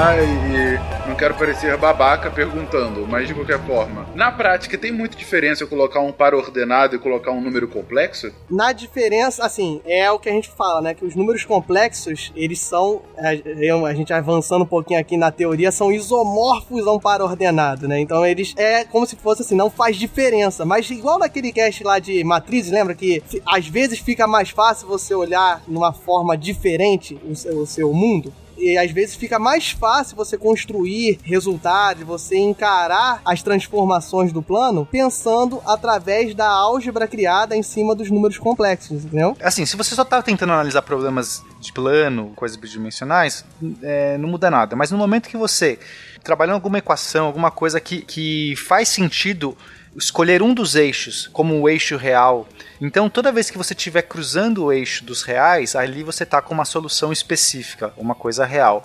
E toda vez que você estiver fora desse eixo real, você está no ramo dos complexos. Então, aí você tem um significado diferente para esses casos. Então, se a gente pegar lá as nossas equações de terceiro grau, vamos pensar o seguinte: toda vez que a, a solução é real, eu estou caindo Agora, é, em vez de eu ter uma linha reta, tá? Então, em vez de meus números irem de zero, ou sei lá, menos infinito a mais infinito, em vez de ser uma linha reta que, que, que eu vou medindo, 1, 2, 3, 4, 5, e né, todos esses números, agora eu tenho também como ir para uma outra dimensão. Eu posso sair dessa linha e ir na perpendicular. Só que toda vez que eu sair dessa linha, a linha é a estrada, a estrada da realidade. A estrada da realidade é uma linha reta. Toda vez que eu saio da estrada e começo para o campo, para as montanhas, para qualquer lugar, eu tô no território dos imaginários. Eu posso ir Antes eu só podia ficar na estrada. Só tinha estrada para mim. Meu carro não anda. Agora eu sou um hiker. Eu posso sair daí, posso subir montanha, posso atravessar rio, eu posso fazer o que eu quiser, mas eu sei que se eu termino, toda vez que eu estou fora da estrada, eu estou num lugar inóspito, um lugar diferente, que é, tem um significado diferente. Não é que eu não posso ir, não posso ficar, mas quando eu volto para a estrada, toda vez que eu volto para a estrada, eu sei que ali é, os meus números tomam de novo uma realidade, eles voltam a significar alguma coisa. Meus carros podem andar em estradas, meus carros não andam fora da estrada, mas o fato de eu poder sair me deu uma possibilidade a mais. Então a gente entender que antes nosso mundo estava limitado a uma linha reta onde só trafegam meus carros matemáticos, agora eu posso ir para qualquer lugar. E embora esse, essa analogia seja a mesma de um, de um plano, né, nesse sentido de ser isomorfo, as manipulações algébricas, inclusive, vão ser semelhantes. Eu vou, vou trabalhar como trabalho num plano e tudo mais. O significado, o conceito que vou ter quando eu estiver trabalhando nisso é, to, é totalmente diferente. E pode significar coisas totalmente diferentes dependendo do, do meu problema em si. Então não é simplesmente, ah, eu já conhecia isso, eu tô essa gambiarra que o pessoal come, começou a fazer e tudo mais, eles perceberam que tem espaço para ir. Tem alguns tipos de equação quando você trabalha dessa maneira, elas, elas começam a representar outras propriedades. Então eu vou dar um exemplo para ficar mais claro. Se eu pegar uma equação exponencial, então classicamente a gente usa o e, né, como o expoente, a base do expoente. Então e elevado a x, tá, Fencas? Você consegue imaginar essa equação? Então se eu jogar x aí, qualquer número real, eu vou estar tá construindo um gráfico exponencial que vai crescendo, né? Então, e elevado a Sim, 1, aí dá e, e elevado a 2, e quadrado, e, né? e aí vai subindo esse expoente até que essa, uhum. essa, equação vai, vai crescendo muito rápido, tudo bem? O gráfico sim, disso sim, vai, vai extrapolando. Se eu jogar um número imaginário nesse expoente, se x não é só agora 1, 2, 3, né, 10, né, se eu jogo agora um x sendo um número imaginário, a resposta que eu tenho é uma oscilação, uma onda. Eu transformo agora soluções que antes eram simplesmente uma exponencial crescendo, vira uma onda. Eu posso escrever um seno e um cosseno juntos, né? Então, seno e cosseno são classicamente aquelas, aquelas formas que vão oscilando, né? Se o pessoal lembra, aquela cobrinha que fica oscilando. Eu posso escrever dessas duas maneiras apenas colocando um e elevado a um, aí aí a, a, a i, sei lá, tipo, A é um número qualquer e um i, que é o meu número imaginário. Então você vê como não é mais a mesma coisa. Eu consigo, eu consigo ter novos significados. Então, o e elevado ao um ix, vai, vamos colocar assim, agora x reais e esse imaginário, ele se torna uma oscilação. E eu posso descrever ondas dessa maneira muito mais facilmente do que ficar trabalhando com seno e cosseno, que é chato ficar trabalhando com seno e cosseno. São construções complicadas de trabalhar. Agora, elevado a ix é muito mais fácil às vezes de trabalhar e achar soluções para isso. Então, esse é o grande poder do, do, desse novo formalismo. Então, o que vocês estão colocando aqui é, primeiro, que os números imaginários, os números complexos, na verdade, é, por mais que eles tenham esse fator imaginário e por mais que originalmente eles tenham sido criados para resolver uma questão específica, para ser uma gambiarra, é, eles de fato podem sim representar parte da realidade. Eles são uma outra forma da gente representar a nossa realidade. Não mais com uma coordenada de dois pontos, né? X e Y, mas agora com duas partes de um mesmo número complexo. No caso, uma parte real e uma parte imaginária. Né? Ou seja, o que antes era x é a parte real, o que antes era y é a parte imaginária. Então, se eu tenho um seguinte número complexo, 1 mais i seria análogo, seria análogo a eu colocar uma coordenada 1, 1. Exato, exato. É, porque é 1 mais 1i, né? Se você estiver pensando, esse i tem um 1 na frente, né? É 1 mais 1i, certo? Exatamente. Isso, exatamente. então, mas aí você pensa o seguinte, pe- pensando nesse número, Fênix, que você falou, você trabalhar com o par ordenado 1 para você pensar em exponenciais, em oscilações, é muito mais complicado do que você trabalhar com o aspecto do número complexo. A analogia do, a analogia do Pena é perfeita da estrada, que foi justamente o pensamento geométrico de formalização dos números complexos, feito por, por Argan que era o seguinte: se você pensar nessa estrada, na, na estrada sendo número real, a estrada lá, os carros matemáticos, qualquer operação que você faça com números, números reais, você não sai da estrada. Por exemplo, ah, eu tô no quilômetro 3, quero chegar em um terço da distância do marco zero, eu vou pro quilômetro 1, ó, eu dividi. Carros só andam em estradas, então tudo que você trabalhar com esses caras, eles continuam na estrada. Eu quero somar mais Certo, 5 quilômetros. Eu vou andar na estrada e vou chegar no 8 quilômetros. E o Argan queria justamente algum termo, algum elemento que fizesse com que o, o, entre aspas, o carro matemático saísse da estrada em 90 graus, entendeu? Ele saísse, Entendi, pegasse uma, uma entendi. É o encruzilhada. Doc Brown dizendo, pra onde vamos não precisaremos de estradas. Tá Exato. Excelente. Não, entendi, entendi. Não, e, e, e aí esse é o ponto final. O ponto final é que, além de ser uma forma análoga, é uma forma muito mais prática de é, fazer contas e até de pensar é, em outros usos ah, de equações, por exemplo, que a gente já conhecia, enfim, Uhum. de outros usos para coisas que, se a gente ficasse só no real, seria sempre a mesma. Agora a gente está expandindo nossos horizontes e pode chegar a outras formulações mais, bom, complexas, assim como os números. É, podemos modelar mais fenômenos, É né? Podemos trabalhar de forma a simplificar, otimizar uma gama de fenômenos muito maior. Por exemplo, se você pensar em coisas físicas que mudam de sentido, ah, por, é, ah, por algum. Você repete o processo e muda de sentido, isso os números reais têm uma dificuldade tremenda de você transformar isso, trabalhar isso com números reais. Com número complexo, não, é I vezes I. I vezes I dá menos um, você inver, inverteu o sentido, entendeu?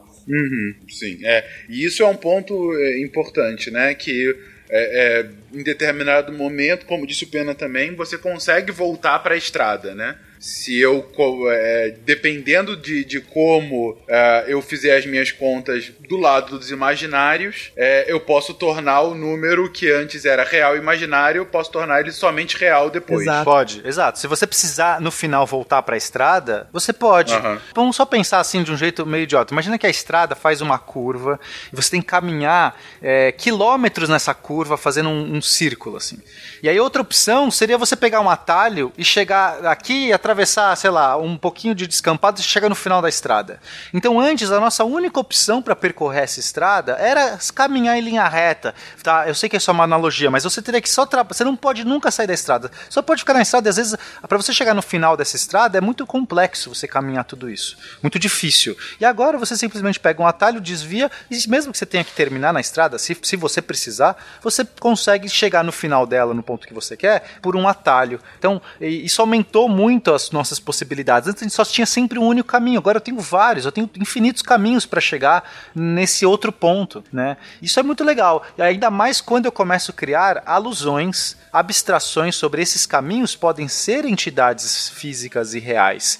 Eu agora eu posso criar interpretações porque eu tenho um ferramental amplo. Eu posso pensar que, olha, uma ponte nesse rio, eu posso estar entendendo que é esse seno e cosseno. Então, eu, quando eu estou andando nessa, nessa ponte aqui, que não é na estrada, mas estou atravessando cosseno esse rio, eu posso tentar a, fazendo uma analogia na minha realidade, cosseno e cosseno. Ou fazer uma série, tentar é, conseguir convergências de séries, eu posso usar números é, imaginários, que são séries que eu não conseguiria pensar de outra maneira, são impossíveis de resolver de outra maneira somente na estrada. E eu posso agora pensar em convergências de séries, fazendo uma analogia com essa, com essa coisa imaginária. Então também dá pra gente recuperar a realidade. Basta a gente ser criativo. Então, né, imaginário, que, é, nunca foi tão, tão próprio de se usar. Agora eu tenho que usar a minha imaginação para dizer o que, que esse, essa região aqui fora da estrada representa na, na, na, minha, no meu mundo real. Mas se a minha, minha imaginação for boa o suficiente, eu vou ter respostas reais. Eu vou conseguir, de fato, um entendimento maior da natureza, que é o que a gente sempre quer. É agora que dobra a folha e faz o buraco de minhoca? Não, mas. Exatamente. Imaginação! Bom, a gente partiu da necessidade, viu a construção de como que a matemática se viu obrigada a utilizar dessa gambiarra para continuar fazendo suas contas. É, agora viu que na verdade essa gambiarra tem sim uma explicação que pode ser utilizada para descrever melhor o mundo que nos cerca, mas afinal, para que, que a gente usa isso, gente? Qual é a aplicação que se dá números complexos hoje no nosso dia a dia. Ué, eu, pelo que eu entendi da explicação dos meninos aí, é para poder você ficar off-road, né? Carro voador, é, foi o que eu entendi. é uma boa maneira de ganhar XP. Você tem mais encontros aleatórios fora da estradinha principal. É mais é, difícil, né? Mais difícil, sabe? Você, ah, você fica mais hábil em fazer contas, né? Mas, não, só pra deixar aqui pontuado, Fênix, é, a gente não entrou no mérito porque é uma coisa muito abstrata, mas isso tudo que a gente comentou de completude, a forma como você vai somar os números, como você vai criar essa exponencial que o Pena tão bem falou, do E elevado aí, isso tudo denota um conhecimento de uma álgebra bem mais habilitada, que é corpos e anéis, não é anatomia nem joalheria, que não vale a pena a gente não vale a pena a gente falar aqui, mas é basicamente você criar de uma forma com que as operações, tudo funcione a não ferrar com a estrutura, não acontecer o que aconteceu depois, né? Que a gente falou, ah, deu errado, deu um elemento que tá fora do conjunto. Então a gente tenta construir de uma forma com que isso não aconteça. Então, é dentro dessa teoria da álgebra abstrata, mas que já vai deixar o cara muito louco se a gente começar a falar. Mas, ô, ô Diogo, tem uma pergunta para você. A gente já chegou na completude máxima? Ou tem ainda um novo. Vai existir mais um. Entendeu? Mais uma dimensão pra gente explorar? Ah, até a gente tem, por exemplo, tem exemplo dos quaternions, por exemplo. É um outro conjunto numérico que ele expande ainda mais esse pensamento. Toda vez que você pensa é, essa ideia que você falou, Pena, de você sair da estrada, né? Você tava na estrada, você começou a sair fora da estrada. Dá pra gente agora pegar um helicóptero? Exato. Essa é, a pergunta. é mas aí a, o que tem até hoje são potências de dois, né? A gente tá trabalhando, vamos ver, as potências de dois já tá mais elaboradas. Mas aí para pro R3, né, pra você pensar assim, eu, a gente pode conseguir, mas ainda não tá. Os complexos estão muito mais bem definidos, né? Tá muito bem mais estudados. Uhum. Eu acho que rola um cast sobre quaternios. Olha aí. E o Pena faz a pauta sozinho. eu vou viajar muito, gente. Já tô avisando. Ok, mas vocês estão me enrolando e não estão me dizendo as aplicações ainda. A coisa mais aplicada que vocês falaram agora é quaternios. É, é um nome bonito, né? É um nome bonito. A história é boa boa. É um nome a, bonito. A história é boa. O cara tava atravessando uma ponte, viu umas pedrinhas e teve a ideia. Olha só, já começa uma boa história de filme. é uma boa história que a gente não vai entrar agora porque eu quero saber das aplicações dos números complexos. Eletromagnetismo. O que, que tem a ver com eletromagnetismo? Vai, Pena, é com você! Pena, eu escolho você! eletromagnetismo a gente tem dois, dois tipos de campo trabalhando juntos: o campo magnético e o campo elétrico e eles estão interligados. A gente não consegue pensar em campo elétrico sem pensar em campo magnético. Quer dizer, quando a gente tá, vai para eletrodinâmica, né, que não é, quando a gente fica só estudando a eletrostática, a magnetostática, aí fica fácil, porque as carguinhas estão ali paradas e modela o campo magnético, elétrico e tá tudo bem.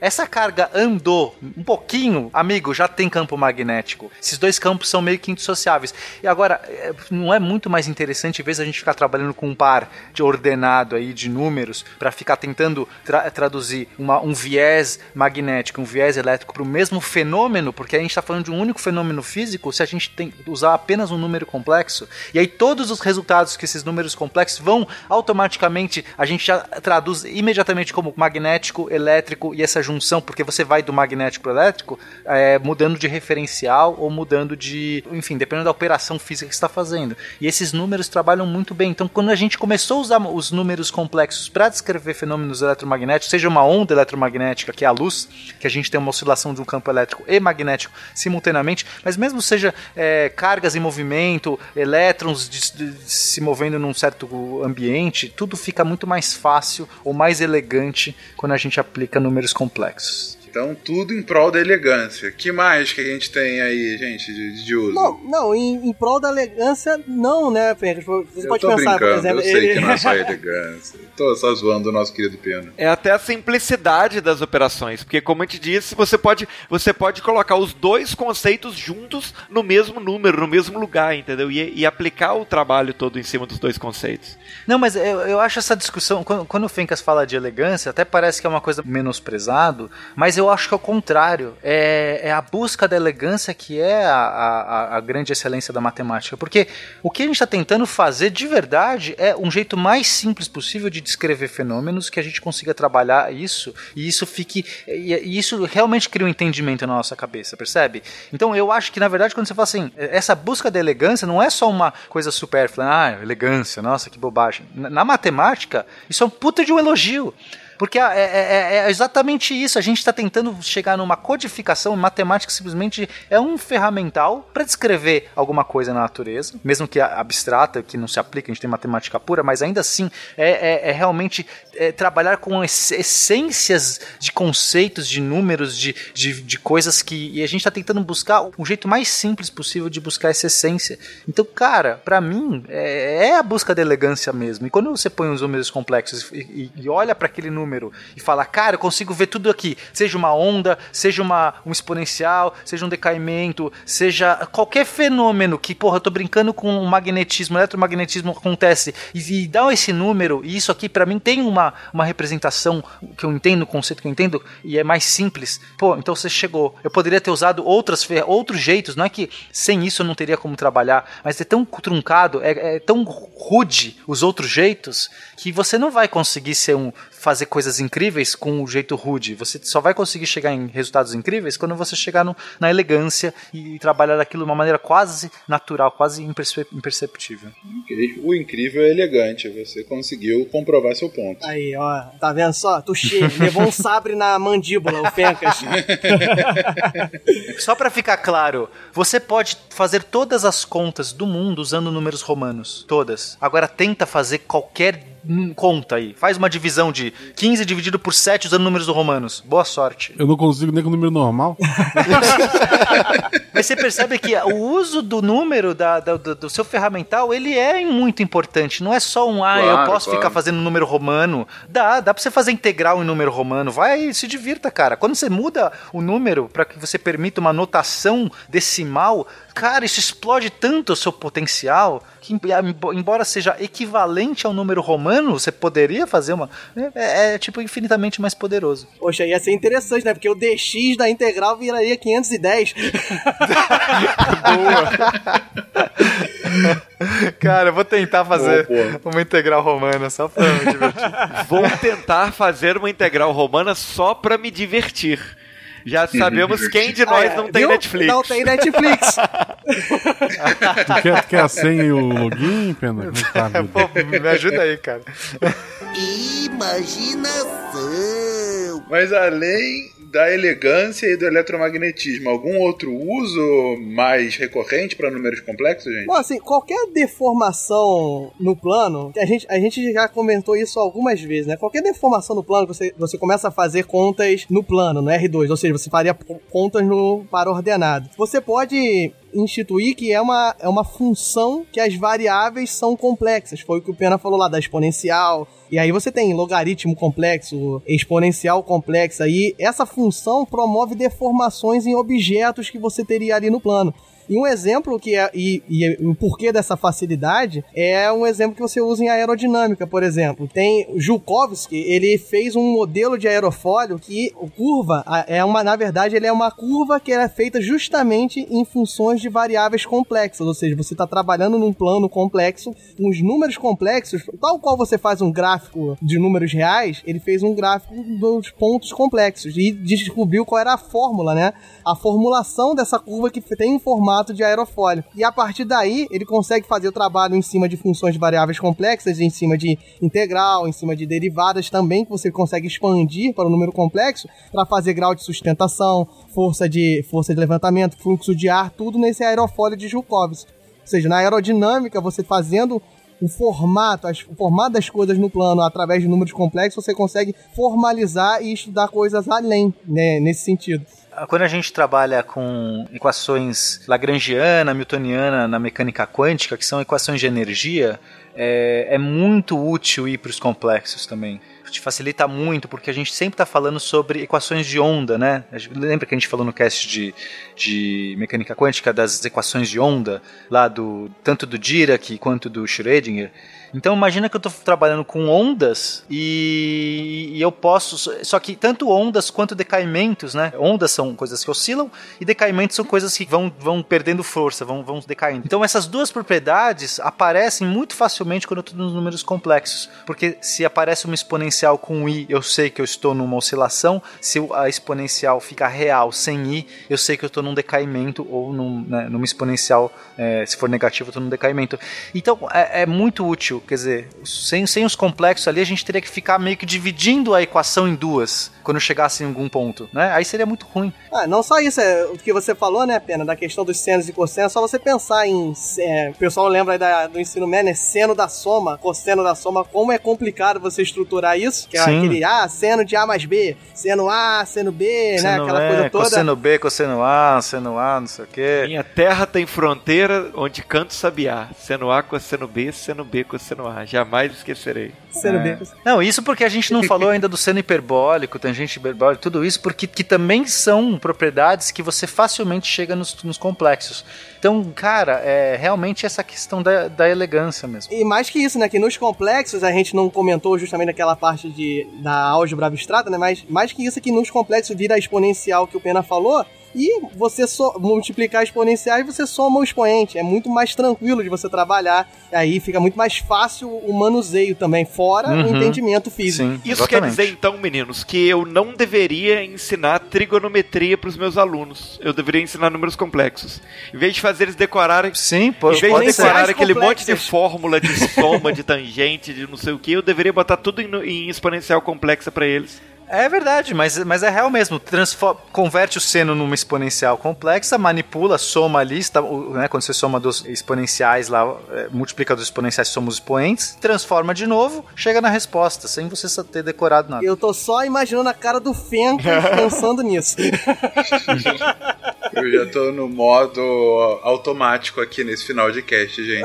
Mas eu tô acreditando em vocês. Não, porque, é, falando sério, eu tô vendo toda a lógica que vocês estão colocando aqui de uso, né? São várias aplicações, na verdade, para facilitar contas que de outra forma seriam extremamente mais complexas. É, eu acho que o grande resumo é esse, né? Ou como o Pena defendeu antes, a elegância, né? Você poderia fazer exatamente as mesmas coisas de outra forma, mas ele é um ferramental tão mais útil que ele te dá oportunidades para você ir ainda mais longe e descrever o mundo de forma ainda mais simples, mais clara para todo mundo. Ou seja, a gente começou com um número complexo e termina com um mundo mais simples. Olha só, que exercício de terapia. Excelente. Basta você usar a imaginação, é isso. Tudo que eu quiser. Só basta acreditar. Vamos com você, nós somos invencíveis, pode crer. O Tartaglia. o Tartaglia, o Tartaglia tá numa motinha e vira o, o príncipe no cavalo branco. Exatamente. Não, não, ele tá na modinho, ele vai embora, porque ele é um safado que foge dos duelos. Isso, de cavalo branco. De cavalo branco. Galoá peitou o duelo, morreu, mas não Exatamente. arregou. E vai o Tartalha, e Tartalha vai lá e... Hoje, Safado, Galois, né? eu já tinha ouvido falar várias vezes. É a primeira vez que eu ouço falar de Tartaglia. Por quê? Ah. Porque é um arregão. A história é escrita por vencedores.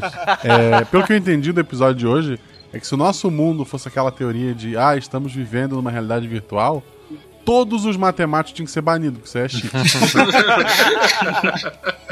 Dá pra entrar no final com a musiquinha do He-Man, né? Moral da história.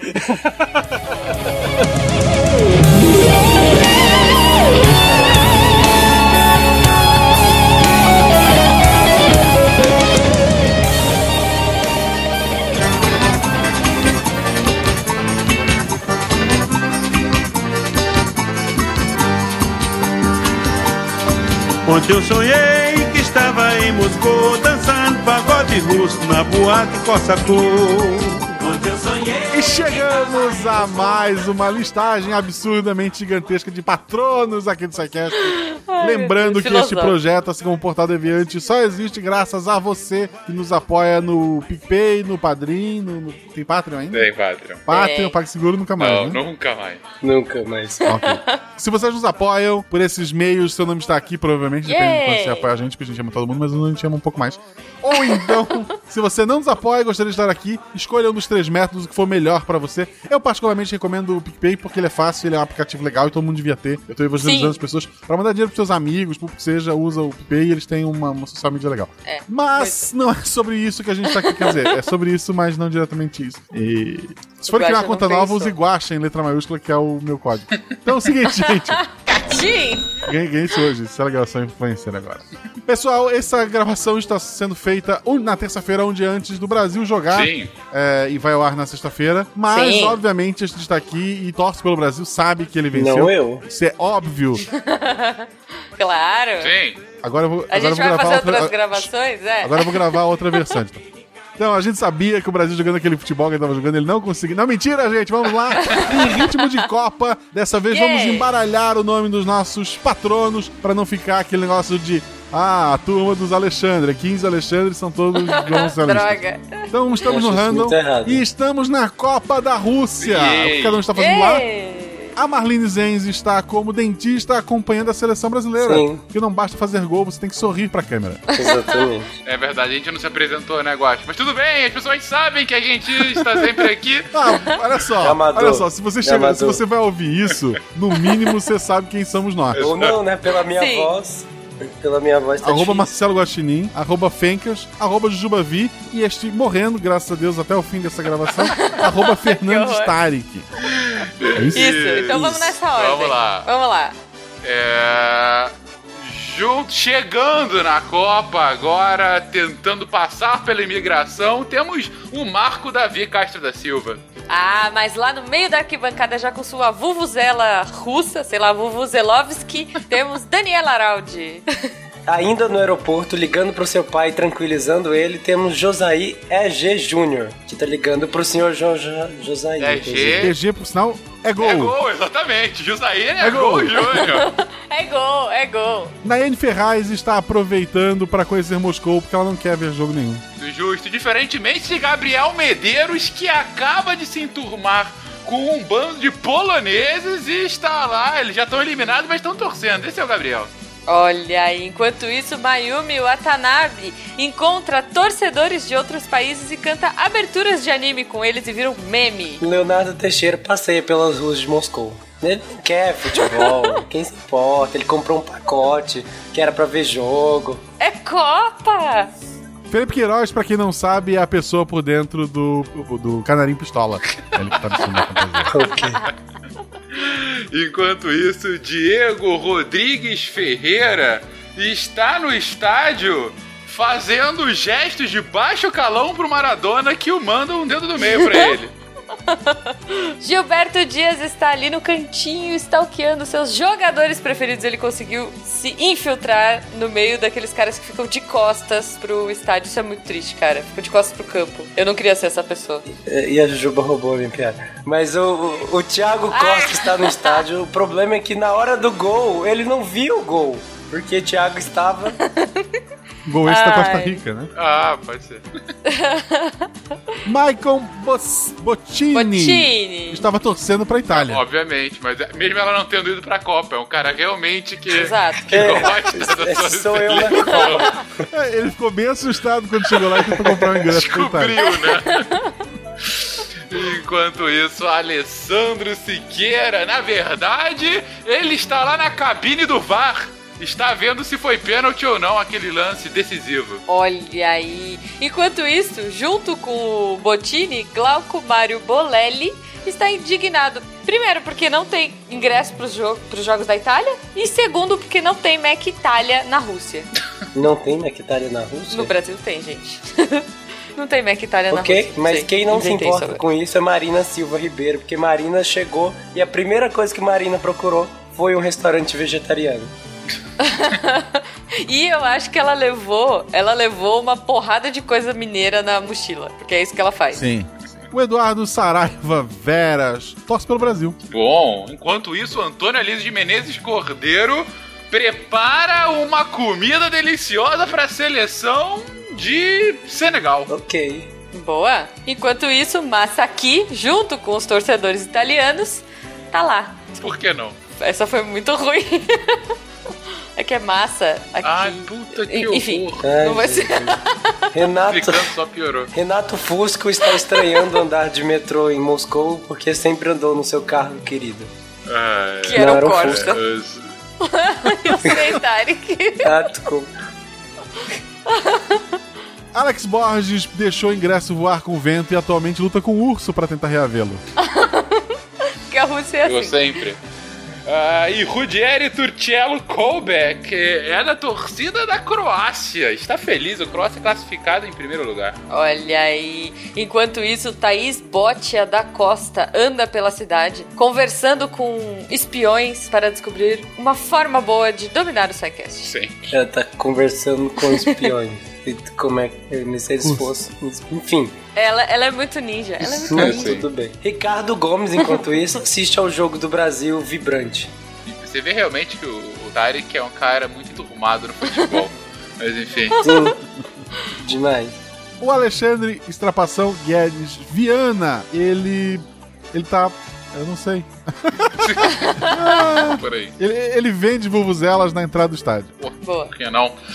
Ah, e Arthur Henrique de Andrade Cornejo, ele faz parte da torcida organizada do Uruguai. Olha aí. Enquanto isso, Giancarlo Guelha está alcoolizado em alguma rua, sei lá de que lugar, porque eu já esqueci o nome do, do jogo de hoje, comemorando a vitória da Argentina. Caio Dias usou quase todas as suas economias para ir à Rússia, então vende calendários dos jogos. E a minha piada que é ruim, né? Ok. Luiz Felipe Martins Araújo não sabe como foi parar numa festa com Maradona e Pelé. Beleza. Bruno Avelar Alcântara não desgruda da TV, ele vê três jogos ao mesmo tempo, mesmo estando no Brasil. Desculpa, Bruno, você não foi pra Rússia. Ó, Marcos Rosa foi um dos torcedores que pegou a bola e saiu correndo. Não devolveu. A polícia está procurando ele, tá foragido. Dalton Roberto Alves Araújo de Lima Júnior está no seu camarote assistindo ao jogo enquanto come caviar. Nossa, daqui a pouco aparece o amigo dele. É. Tem nome de rico. Que é o dono do camarote. Bruno. Eita. Vamos lá. Bruno Saito torce para os Samurais Azuis. Ah, não poderia ser diferente. Enquanto isso, Helena Morgado Corelli está saindo de um jogo e indo pro outro. Ela não perde uma partida. Olha aí. Ao mesmo tempo, Arnon Afonso Oliveira Paz vai atrás dela com uma bandeira da. indo pro próximo jogo junto com ela com uma bandeira da, do Brasil e saculeja na cara de um argentino. Mas ele não quer guerra, só quer paz. Ok. Rosber Neves Almeida Júnior está saindo do estádio ligando para o seu pai para ver onde ele está com a bebida, que no caso é o Sr. Rosber. Betânia Silva Santos liga pra casa cantando. Tô com saudade de tu, meu desejo. É, Fernando Augusto de Sotti é um daqueles especialistas que trabalham para algum programa de TV que fica falando que a velocidade do jogador atingiu 35,7 km por hora e a bola. Caracas, É, ok, vocês Fencas. entenderam. 35 km Olha. por hora. Sim, cara, Que- eles estão andando de velocidade. quê nesse campo? Tem gente que atinge 35, Que modalidade nova é essa?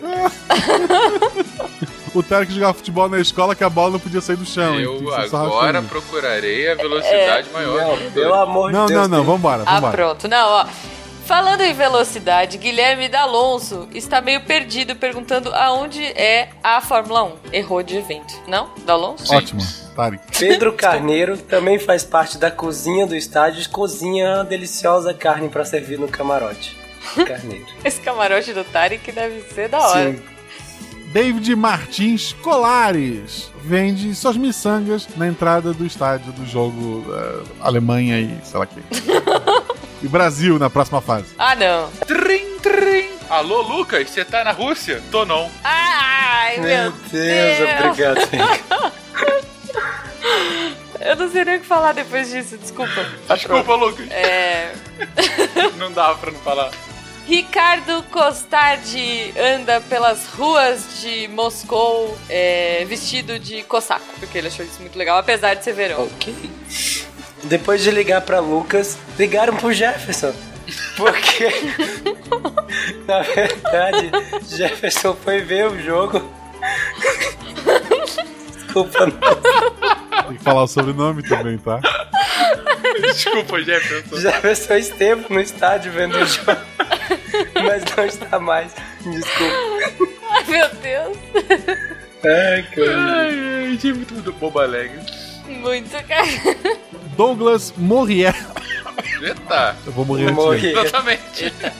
Douglas Morriessen de Almeida torce pra Senegal. Senegal. Todos torcendo pra Senegal, com exceção de Crislaine Vasconcelos, que claramente é uma torcedora dos Estados Unidos e está triste que eles não se classificaram pra Copa. Olha O que ela tá fazendo na Rússia, eu não sei. É. Não, ela nem tá na Rússia, ela tá nos Estados Exatamente. Unidos.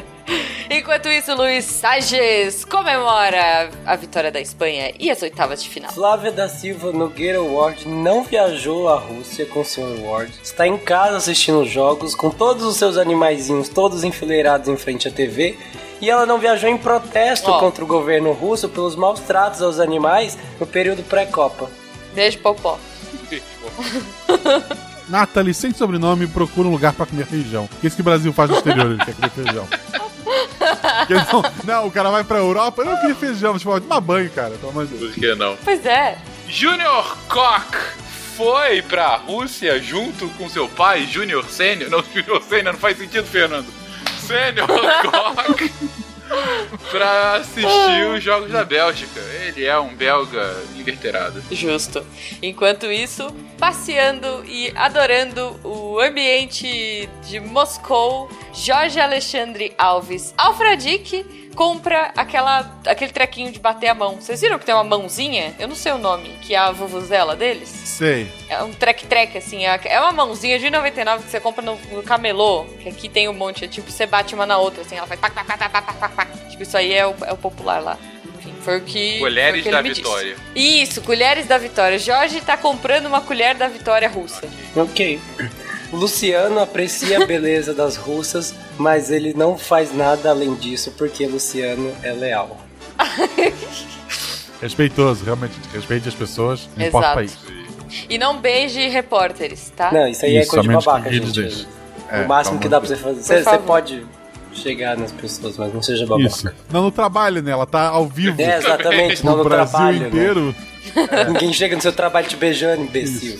E, e daí, provavelmente aquela história, ah, o não você já tem, o não tu já tem, certeza. Se tu é uma pessoa que pensa em chegar na repórter no link ao vivo, você não tem como receber assim da vida. Né? Vamos lá. Se fosse eu, já teria virado um tapão na orelha. Desculpa. Rodrigo César Braga. Não sei quais são os times além do Brasil. Portugal, lá. Portugal. É, Braga tem cara de Portugal. Portugal, Portugal, mundo, é. Escolhe um. Rodrigo César Braga grita. Você fez Pô, geografia, fez Guaxa. geografia. Ok, Márcio Costa está triste com a derrota da Costa Rica. Olha aí, enquanto isso, Douglas Santos levou todos os seus santos pra torcer para o Brasil. Miriam Ito não tá nem aí porque ela só torce pro Japão. O Japão tá na Copa? Ah, então Tá. é isso aí. Cara Eu que fiquei acompanha realmente de pensando futebol. depois, meu Deus, será que o Brasil vai a Copa? Sei lá, nunca vi. Ah, verdade, a Coreia tá na Copa, eu vi esses dias. Não, então faz sentido. Sim, não, não tá Ah, mais, já já, sei. já perdeu. Não, mas tá, então. Não, William. Spengler luta pela independência de Gaspar para finalmente termos um time para disputar a Copa do Mundo. Ah, a dificuldade vai ser arranjar 23, mas até aí você É, já vai ter tá aumentado a cidade. Pois Ah, a é, gente importa, é. a gente naturaliza todo mundo que tem. Muito justo. Bebeu água tá naturalizado. Muito justo. E William Kudaka engrossa a torcida japonesa. Nihon! Enquanto Leandro Gomes procura balinhas de goma pra comer lá. Olha só. Saudade de casa. Saudade do grupo do Missão. Douglas Floriano de Souza aproveita a Rússia, aproveita o clima e vende flores aos russos. Ó. Felipe Rios está lá, mas disputando o Campeonato Mundial de Rafting, não a Copa. Marcos Roberto Souza não quer saber de colheres, não quer saber de bubuzela. Ele levou um estoque das cachirolas. A grande, Olha! o grande instrumento da Copa de 2014, inventado por ninguém menos do que Carlinhos Brown. Boa. Mas ele tá levando pra vender, né? Sim, ele quer fazer da cachirola um sucesso global. Boa. Então, ajudando a venda de Marcos está Simval Freires, agitando uma cachirola e tentando fazer algum sucesso lá, mas não tá rolando. João Ataíde está no estádio, mas a pessoa ao lado dele não tá gostando porque ele tá contando piadas no meio do jogo. Ele é um dos sobrinhos. Né? Sei lá, foi o que deu. Ai, meu Deus. Bruno Borim está achando tudo muito chato. Boring. Ai, meu Deus. Boa!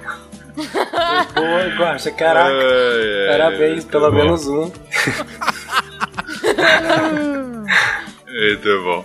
Ah, César Guilherme Zuntini acaba de pesquisar no Google e esfrega na cara do Tarek que a velocidade mais rápida já vista no dentro de campo foi de 36,9 km por hora de Gareth Bale. Chupa, Tarek! Um cara conseguiu isso na história, tá, tá beleza, então. Não, os caras mais rápidos correm de 30 a 35 km tranquilamente. Isso. Ok. Mas quem não corre muito, mas fica bem atento, é o bandeirinha Maurício Linhares, que está lá orgulhando o Brasil. Na linha, exatamente.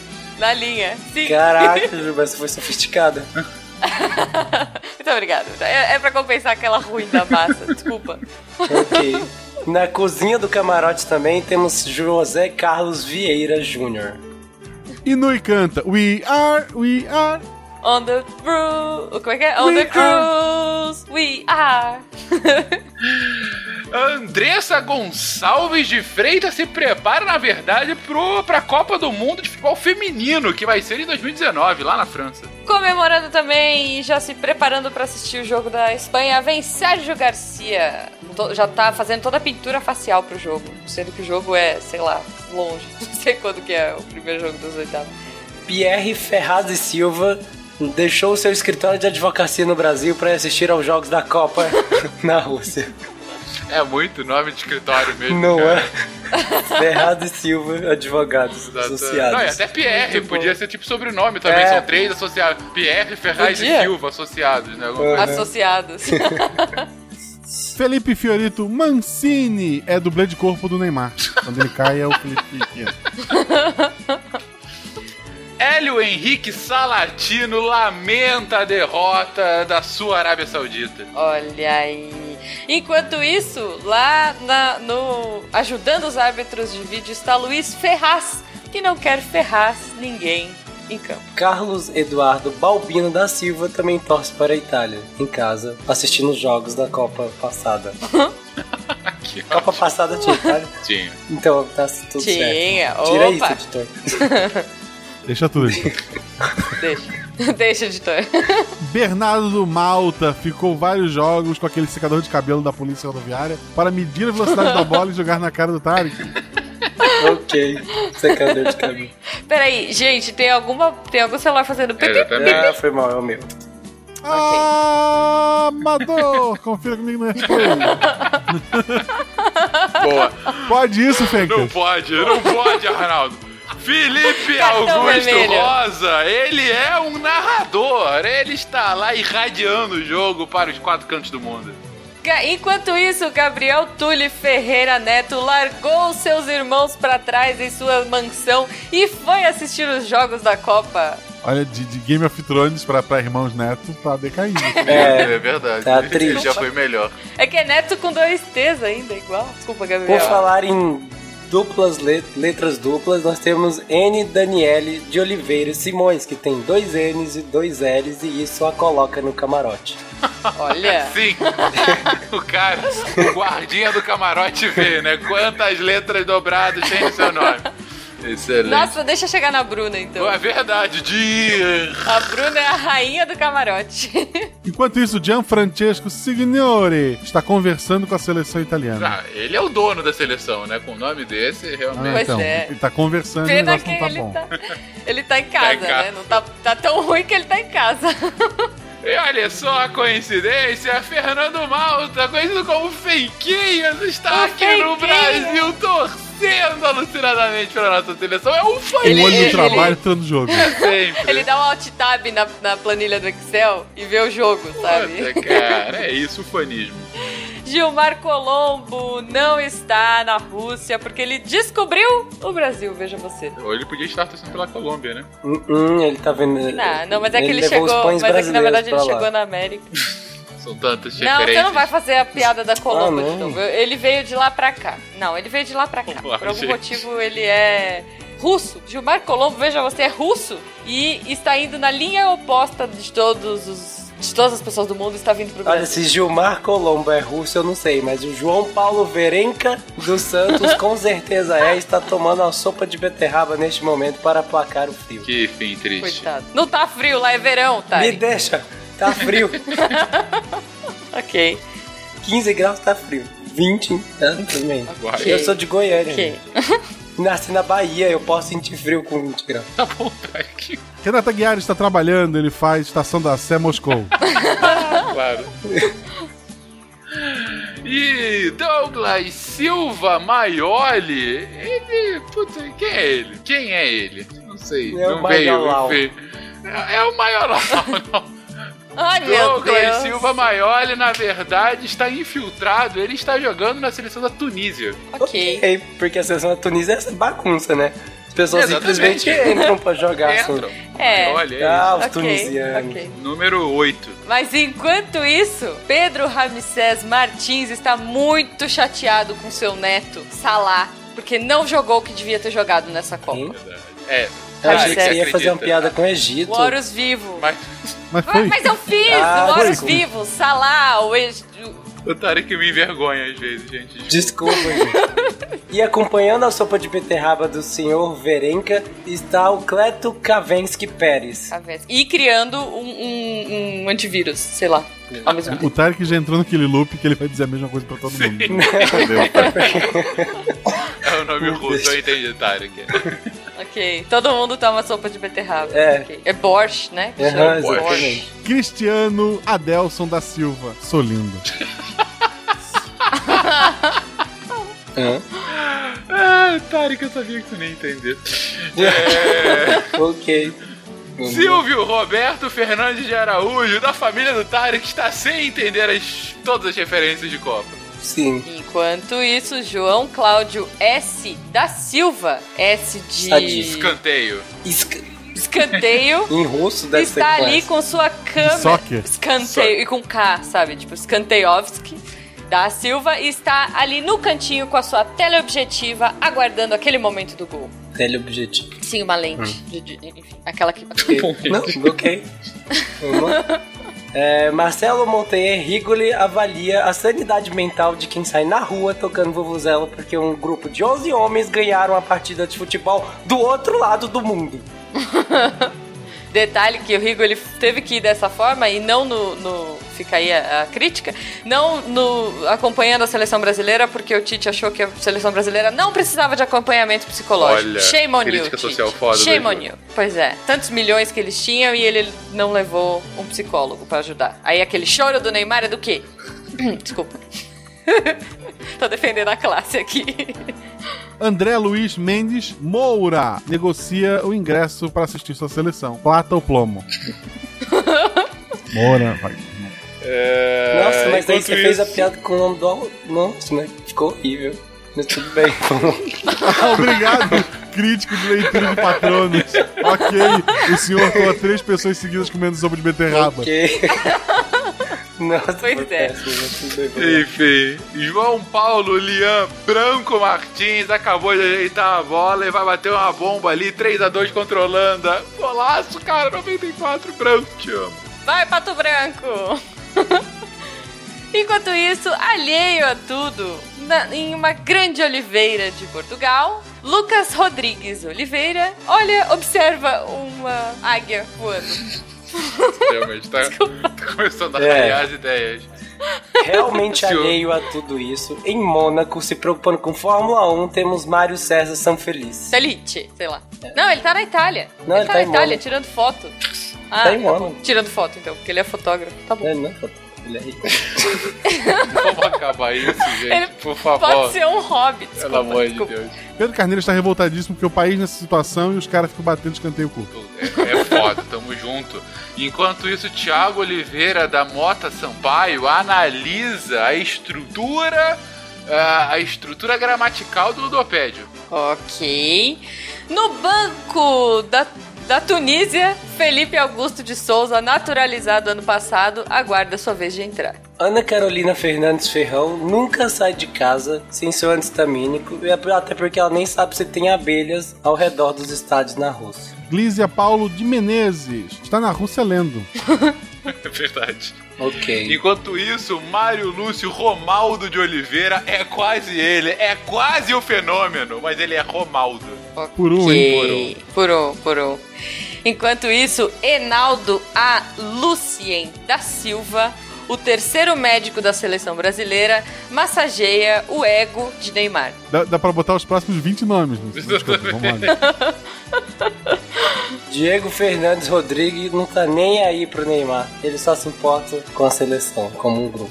Com Messi, com Messi, sei lá. Tá na Rodrigues, parece mesmo. Imagino que sim. Não, Ai, essa eu tô brincando, deve estar certeza. Fez um golaço hoje. Eu tô brincando, é claro que ele tá na Copa.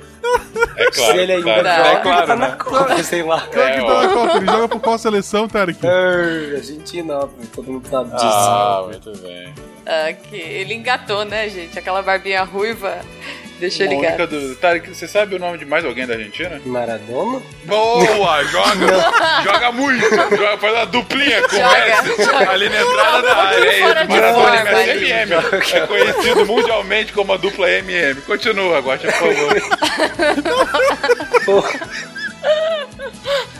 Evandro Celino da Silva foi o último convocado do Tite. Ele chamou porque não vai entrar no campo mesmo. Foi pra viajar, é parente ali, pra nem pra Titezinho. Pobre Evandro. Já Giovanni Carvalho Nepomuceno, ele aguarda porque ele comprou o ingresso pra final. Ele já tá na fila, tá esperando pra entrar. Nossa, caramba. Pois é. Boa, boa. Enquanto isso, Thiago Moura Witt não sabe se torce pra Costa Rica ou para sua, seu país de origem, a Polônia. Sei lá, ele gosta da Costa Rica. Muita gente. cara de polonês. Muito. Witt. Carlos A. Schneider só espera pelo próximo 7x1. Não poderia ser diferente. O A de alemão, né? Exatamente. Ah, de alemão, Carlos total. Alemão Schneider. Márcia Thier torce pela uma final entre Brasil e Japão. Pedro Paiva, não. Enquanto isso, fugindo também da sua mansão de seus primos, Guilherme Luiz Batista Neto pergunta onde é seu camarote pra fazer uns videozinhos. Facundo Leites está tendo muito trabalho com a Copa. Afinal, nos estádios lá eles servem leite. Sim. What? Não, não Serve serve, sim. mas tá bom. Tantas, Vocês não tantas piadas possíveis com o Facundo. A Não pergunta, não pergunta. É o único, o único patrono que a gente tem que é argentino. Tantas piadas possíveis poderiam ser feitas. Ele é argentino? O Facundo é argentino, Eu- gente. Podem zoá-lo. Desculpa qualquer Eu não coisa. tenho piada com a Olha, não, zoar não, zoar não. Parabéns pra ele Verdade, hoje. grande que, vitória. né, Estamos no dia do todos jogo torcendo gente. Contra o tempo todo, mas foi um jogão. Não, eu tava, eu vou falar, eu tava torcendo A Argentina contra. ganhou de quem Desculpa, hoje? mas Nigéria. eu torço pelo Messi. Eu torço pelo Messi, entendeu? O, o Messi é hoje jogou. O fofo. Messi hoje jogou contra. Qual foi o time? Foi o. Nigéria. Nigéria. Tá vendo? Não sabe nada O Messi hoje jogou contra a Nigéria e contra a Argentina. Foi difícil. Basicamente. Isso hoje que a gente tá gravando na terça, pode ser que, sei lá, sexta-feira já você já foi campeão, sei lá. Não, não nem, nem jogaram. Não, não dá tempo, mas é. Tiago Oliveira Martins, Costa Luz, tem medo porque se Costa Luz, a frente é escuridão, então não vai chegar à final. Ai, meu A Deus. piada sempre é a mesma. Tamison Santos Reis. Tamison, Tamison, seu- você tem um nome do time e do apelido. Você é um adorador de Pelé. Não, olha só. Santos Reis. Reis. Tá pronta, né? Santos Reis, é piada. Sentido. Pelé. Enfim, desculpa, gente. Foi, foi boa, Sim, foi boa. Eu sim. entendi. Obrigado, obrigado. Gosto. É que é Tamison, gente. Todo mundo na Islândia é, É, Tamison. é, não, mas todo mundo é som. O Tamison é só. É só todo é, Desculpa, todo mundo é som. Ele é o filho de da Tami. É, exatamente. Isso.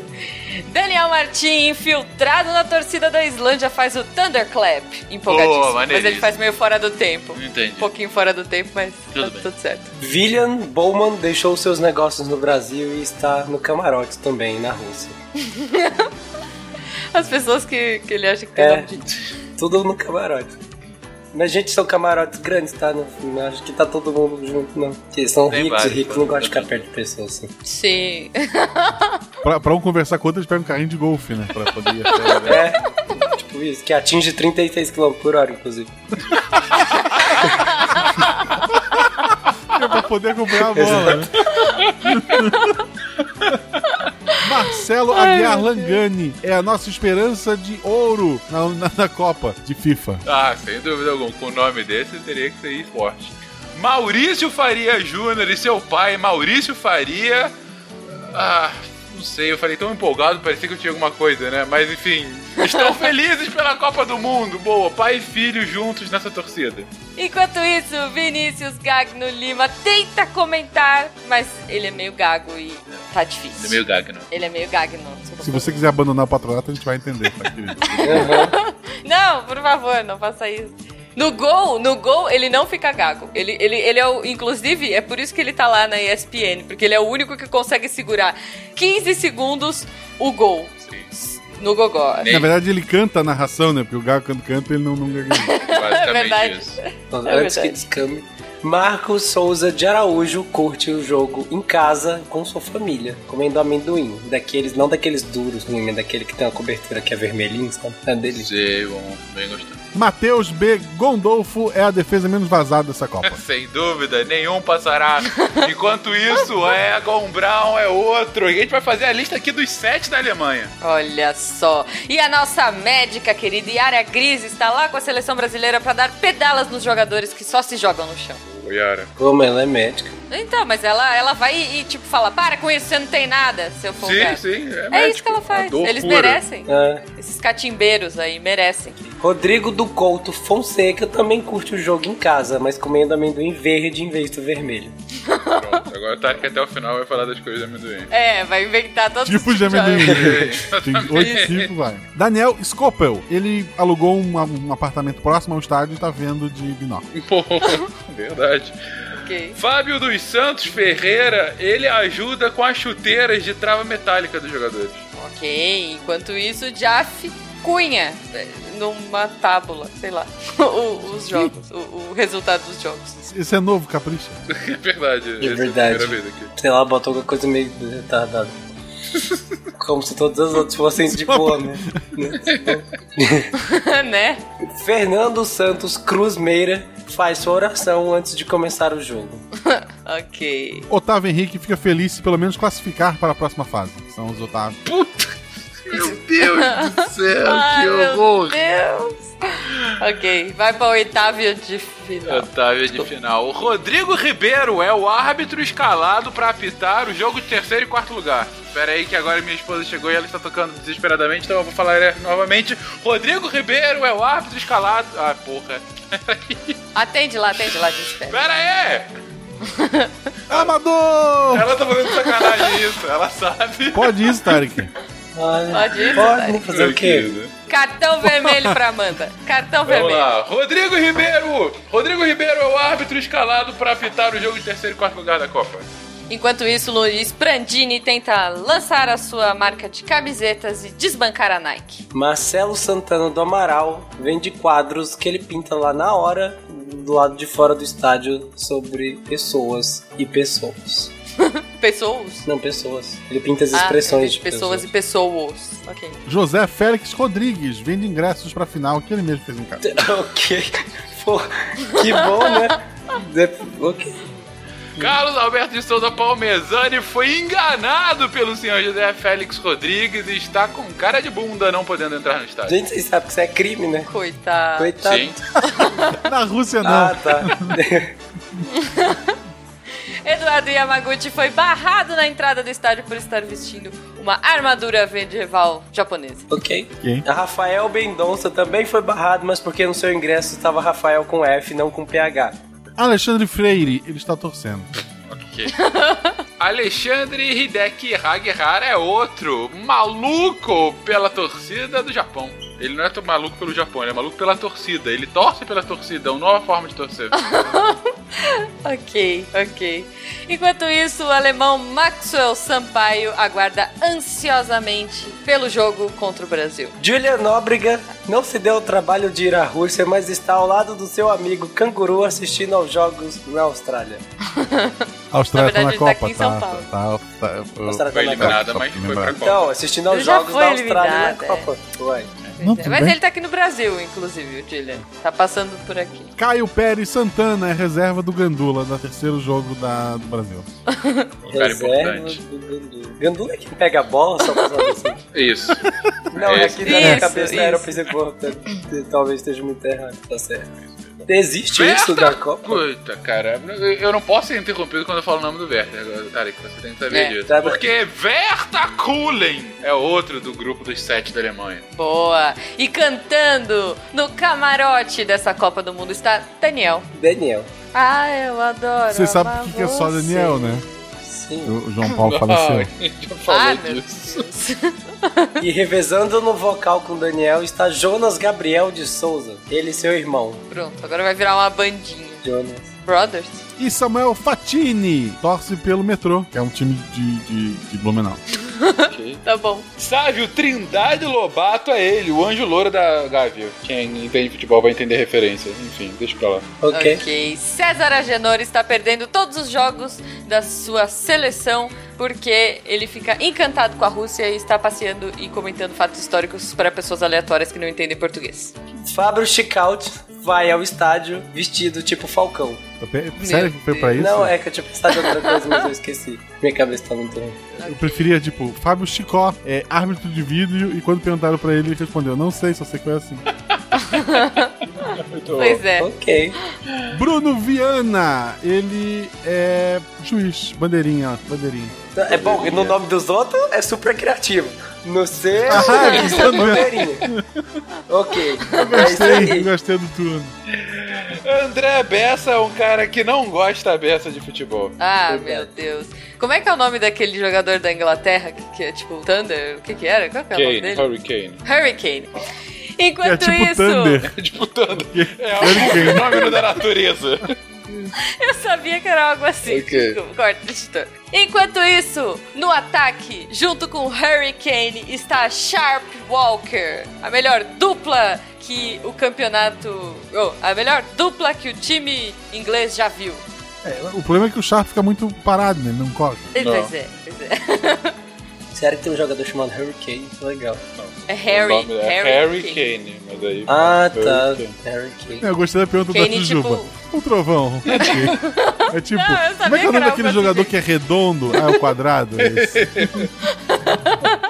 Era um fenômeno da natureza e o Fencas entendeu. Não, eu imaginei que fosse algo assim, ainda mais pelo nome inglês.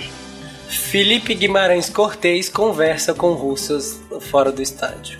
De maneira cortês. De forma muito Exatamente. cortês. Guilherme Arthur Jerônimo vai entrar no estádio de paraquedas. Ah, É,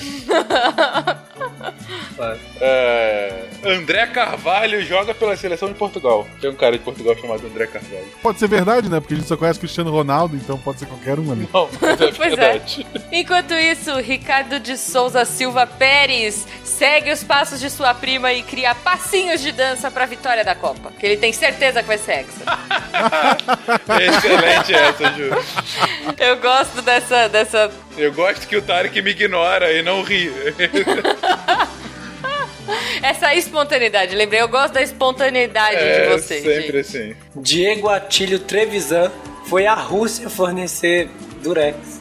É, vocês vocês estão rindo, mas precisa de fita no estádio pra várias coisas.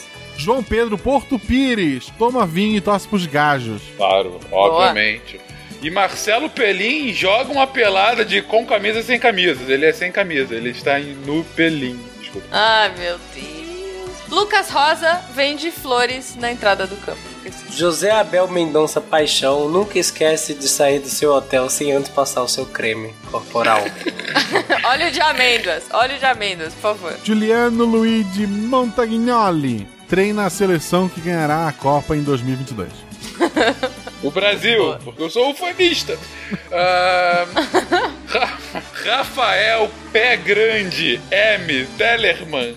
Ele é o nome da Copa. O que eu posso falar? M do quê? M de maioral. Pé Grande Maioral Tellerman. Ok. Enquanto isso, prostrado, sem se mover, na beira do estádio, Tiago Rodrigues Rocha, o segurança. Meu Deus, por quê? Rocha. Porque ele é uma rocha. Ah, ok. Desculpa, gente, eu tô indo muito longe.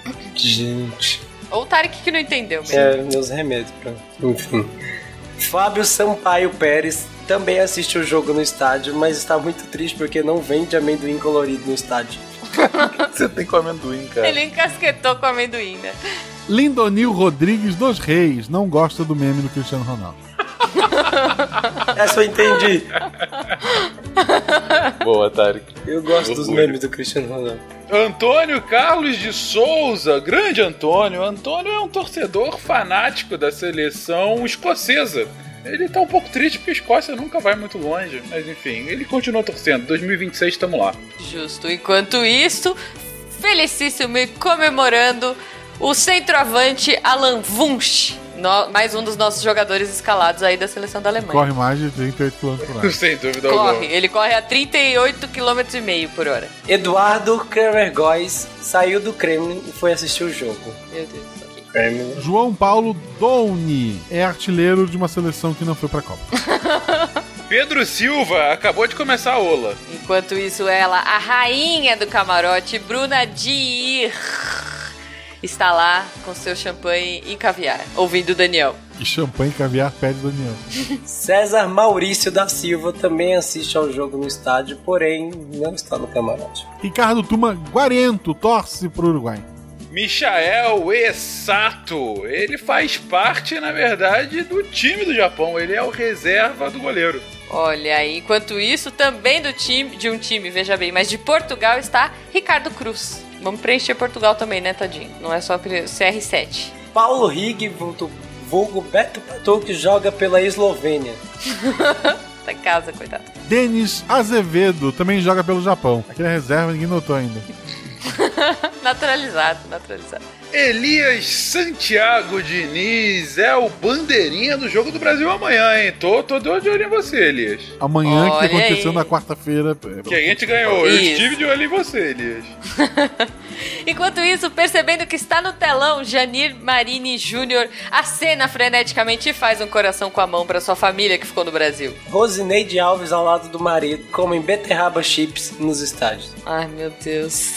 André Luiz Parisotto Reicher torce pro Brasil se classificar em primeiro, que daí o jogo nas quartas de finais é na sexta e não no sábado e tem um dia mais de folga. meu Deus. Rafael Micelli está em polvorosa com as oitavas de final entre França e Argentina. Enquanto isso, Walter Vachek Neto, é, brasileiro naturalizado alemão, está lá tentando arrumar a sua lapela para entrar ao vivo num link com a emissora. Ele é jornalista. Que bom que caiu um neto na mão da Jujuba e ela não fez a mesma piada pela terceira vez. Eu ia fazer, eu ia, mas eu falei, não, vai ficar muito ruim, eu vou mudar isso. Fábio Fraieta foi de barco à Rússia e ainda não chegou. Coitado. Mas teve um filhinho, Kalel. Aê, Fábio! Ê, parabéns, bem-vindo, Kalel. É, parabéns, Kalel. Isso, vamos lá. Três Tá anos depois, o garoto já tá fazendo aniversário. Sinto muito. Parabéns Espero pelo seu tenha- nascimento. Espero que você tenha uma nave caso tudo dê errado. Mas por favor, não use uma cueca por cima da calça. Sério. Ah, e faça testes antes, não mande a criança numa nave que nunca foi testada, pelo amor de Deus. É, sempre bom. Bruno Silva Matos Cardoso, eu também sou Matos, é parente meu, então eu não tenho dinheiro pra ir pra Rússia. tá em casa tomando Dolly. Ai, ai. Silas Góes também ficou em casa, mas ele é um português. Ele está, na verdade, na sua instância, vendo o Cristiano Ronaldo, que é lindo. E veja você, mais um jogador da seleção de Portugal, Fábio Cruz, irmão gêmeo do Ricardo. William A.U. Klein curte o jogo no camarote e tem uma comemoração muito particular que é imitar um cachorro.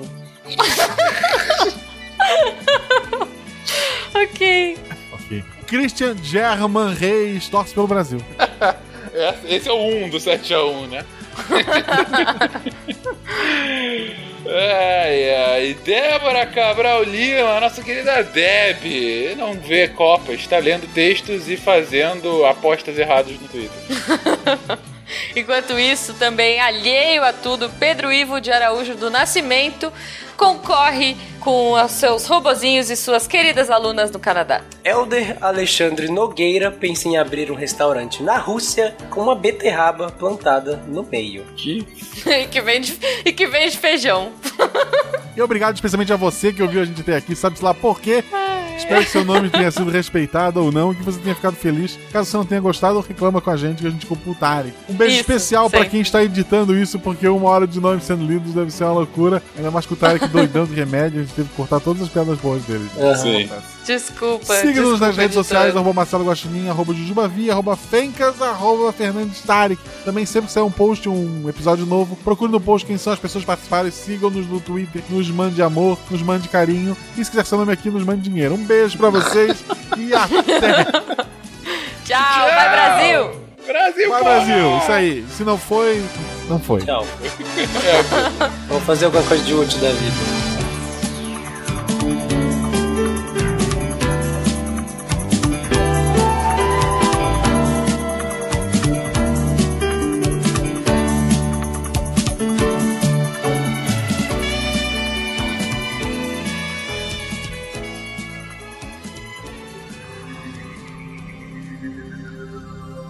Se a ciência não for divertida, tem alguma coisa errada. Tem que ser divertida. A coisa mais divertida que tem é a ciência.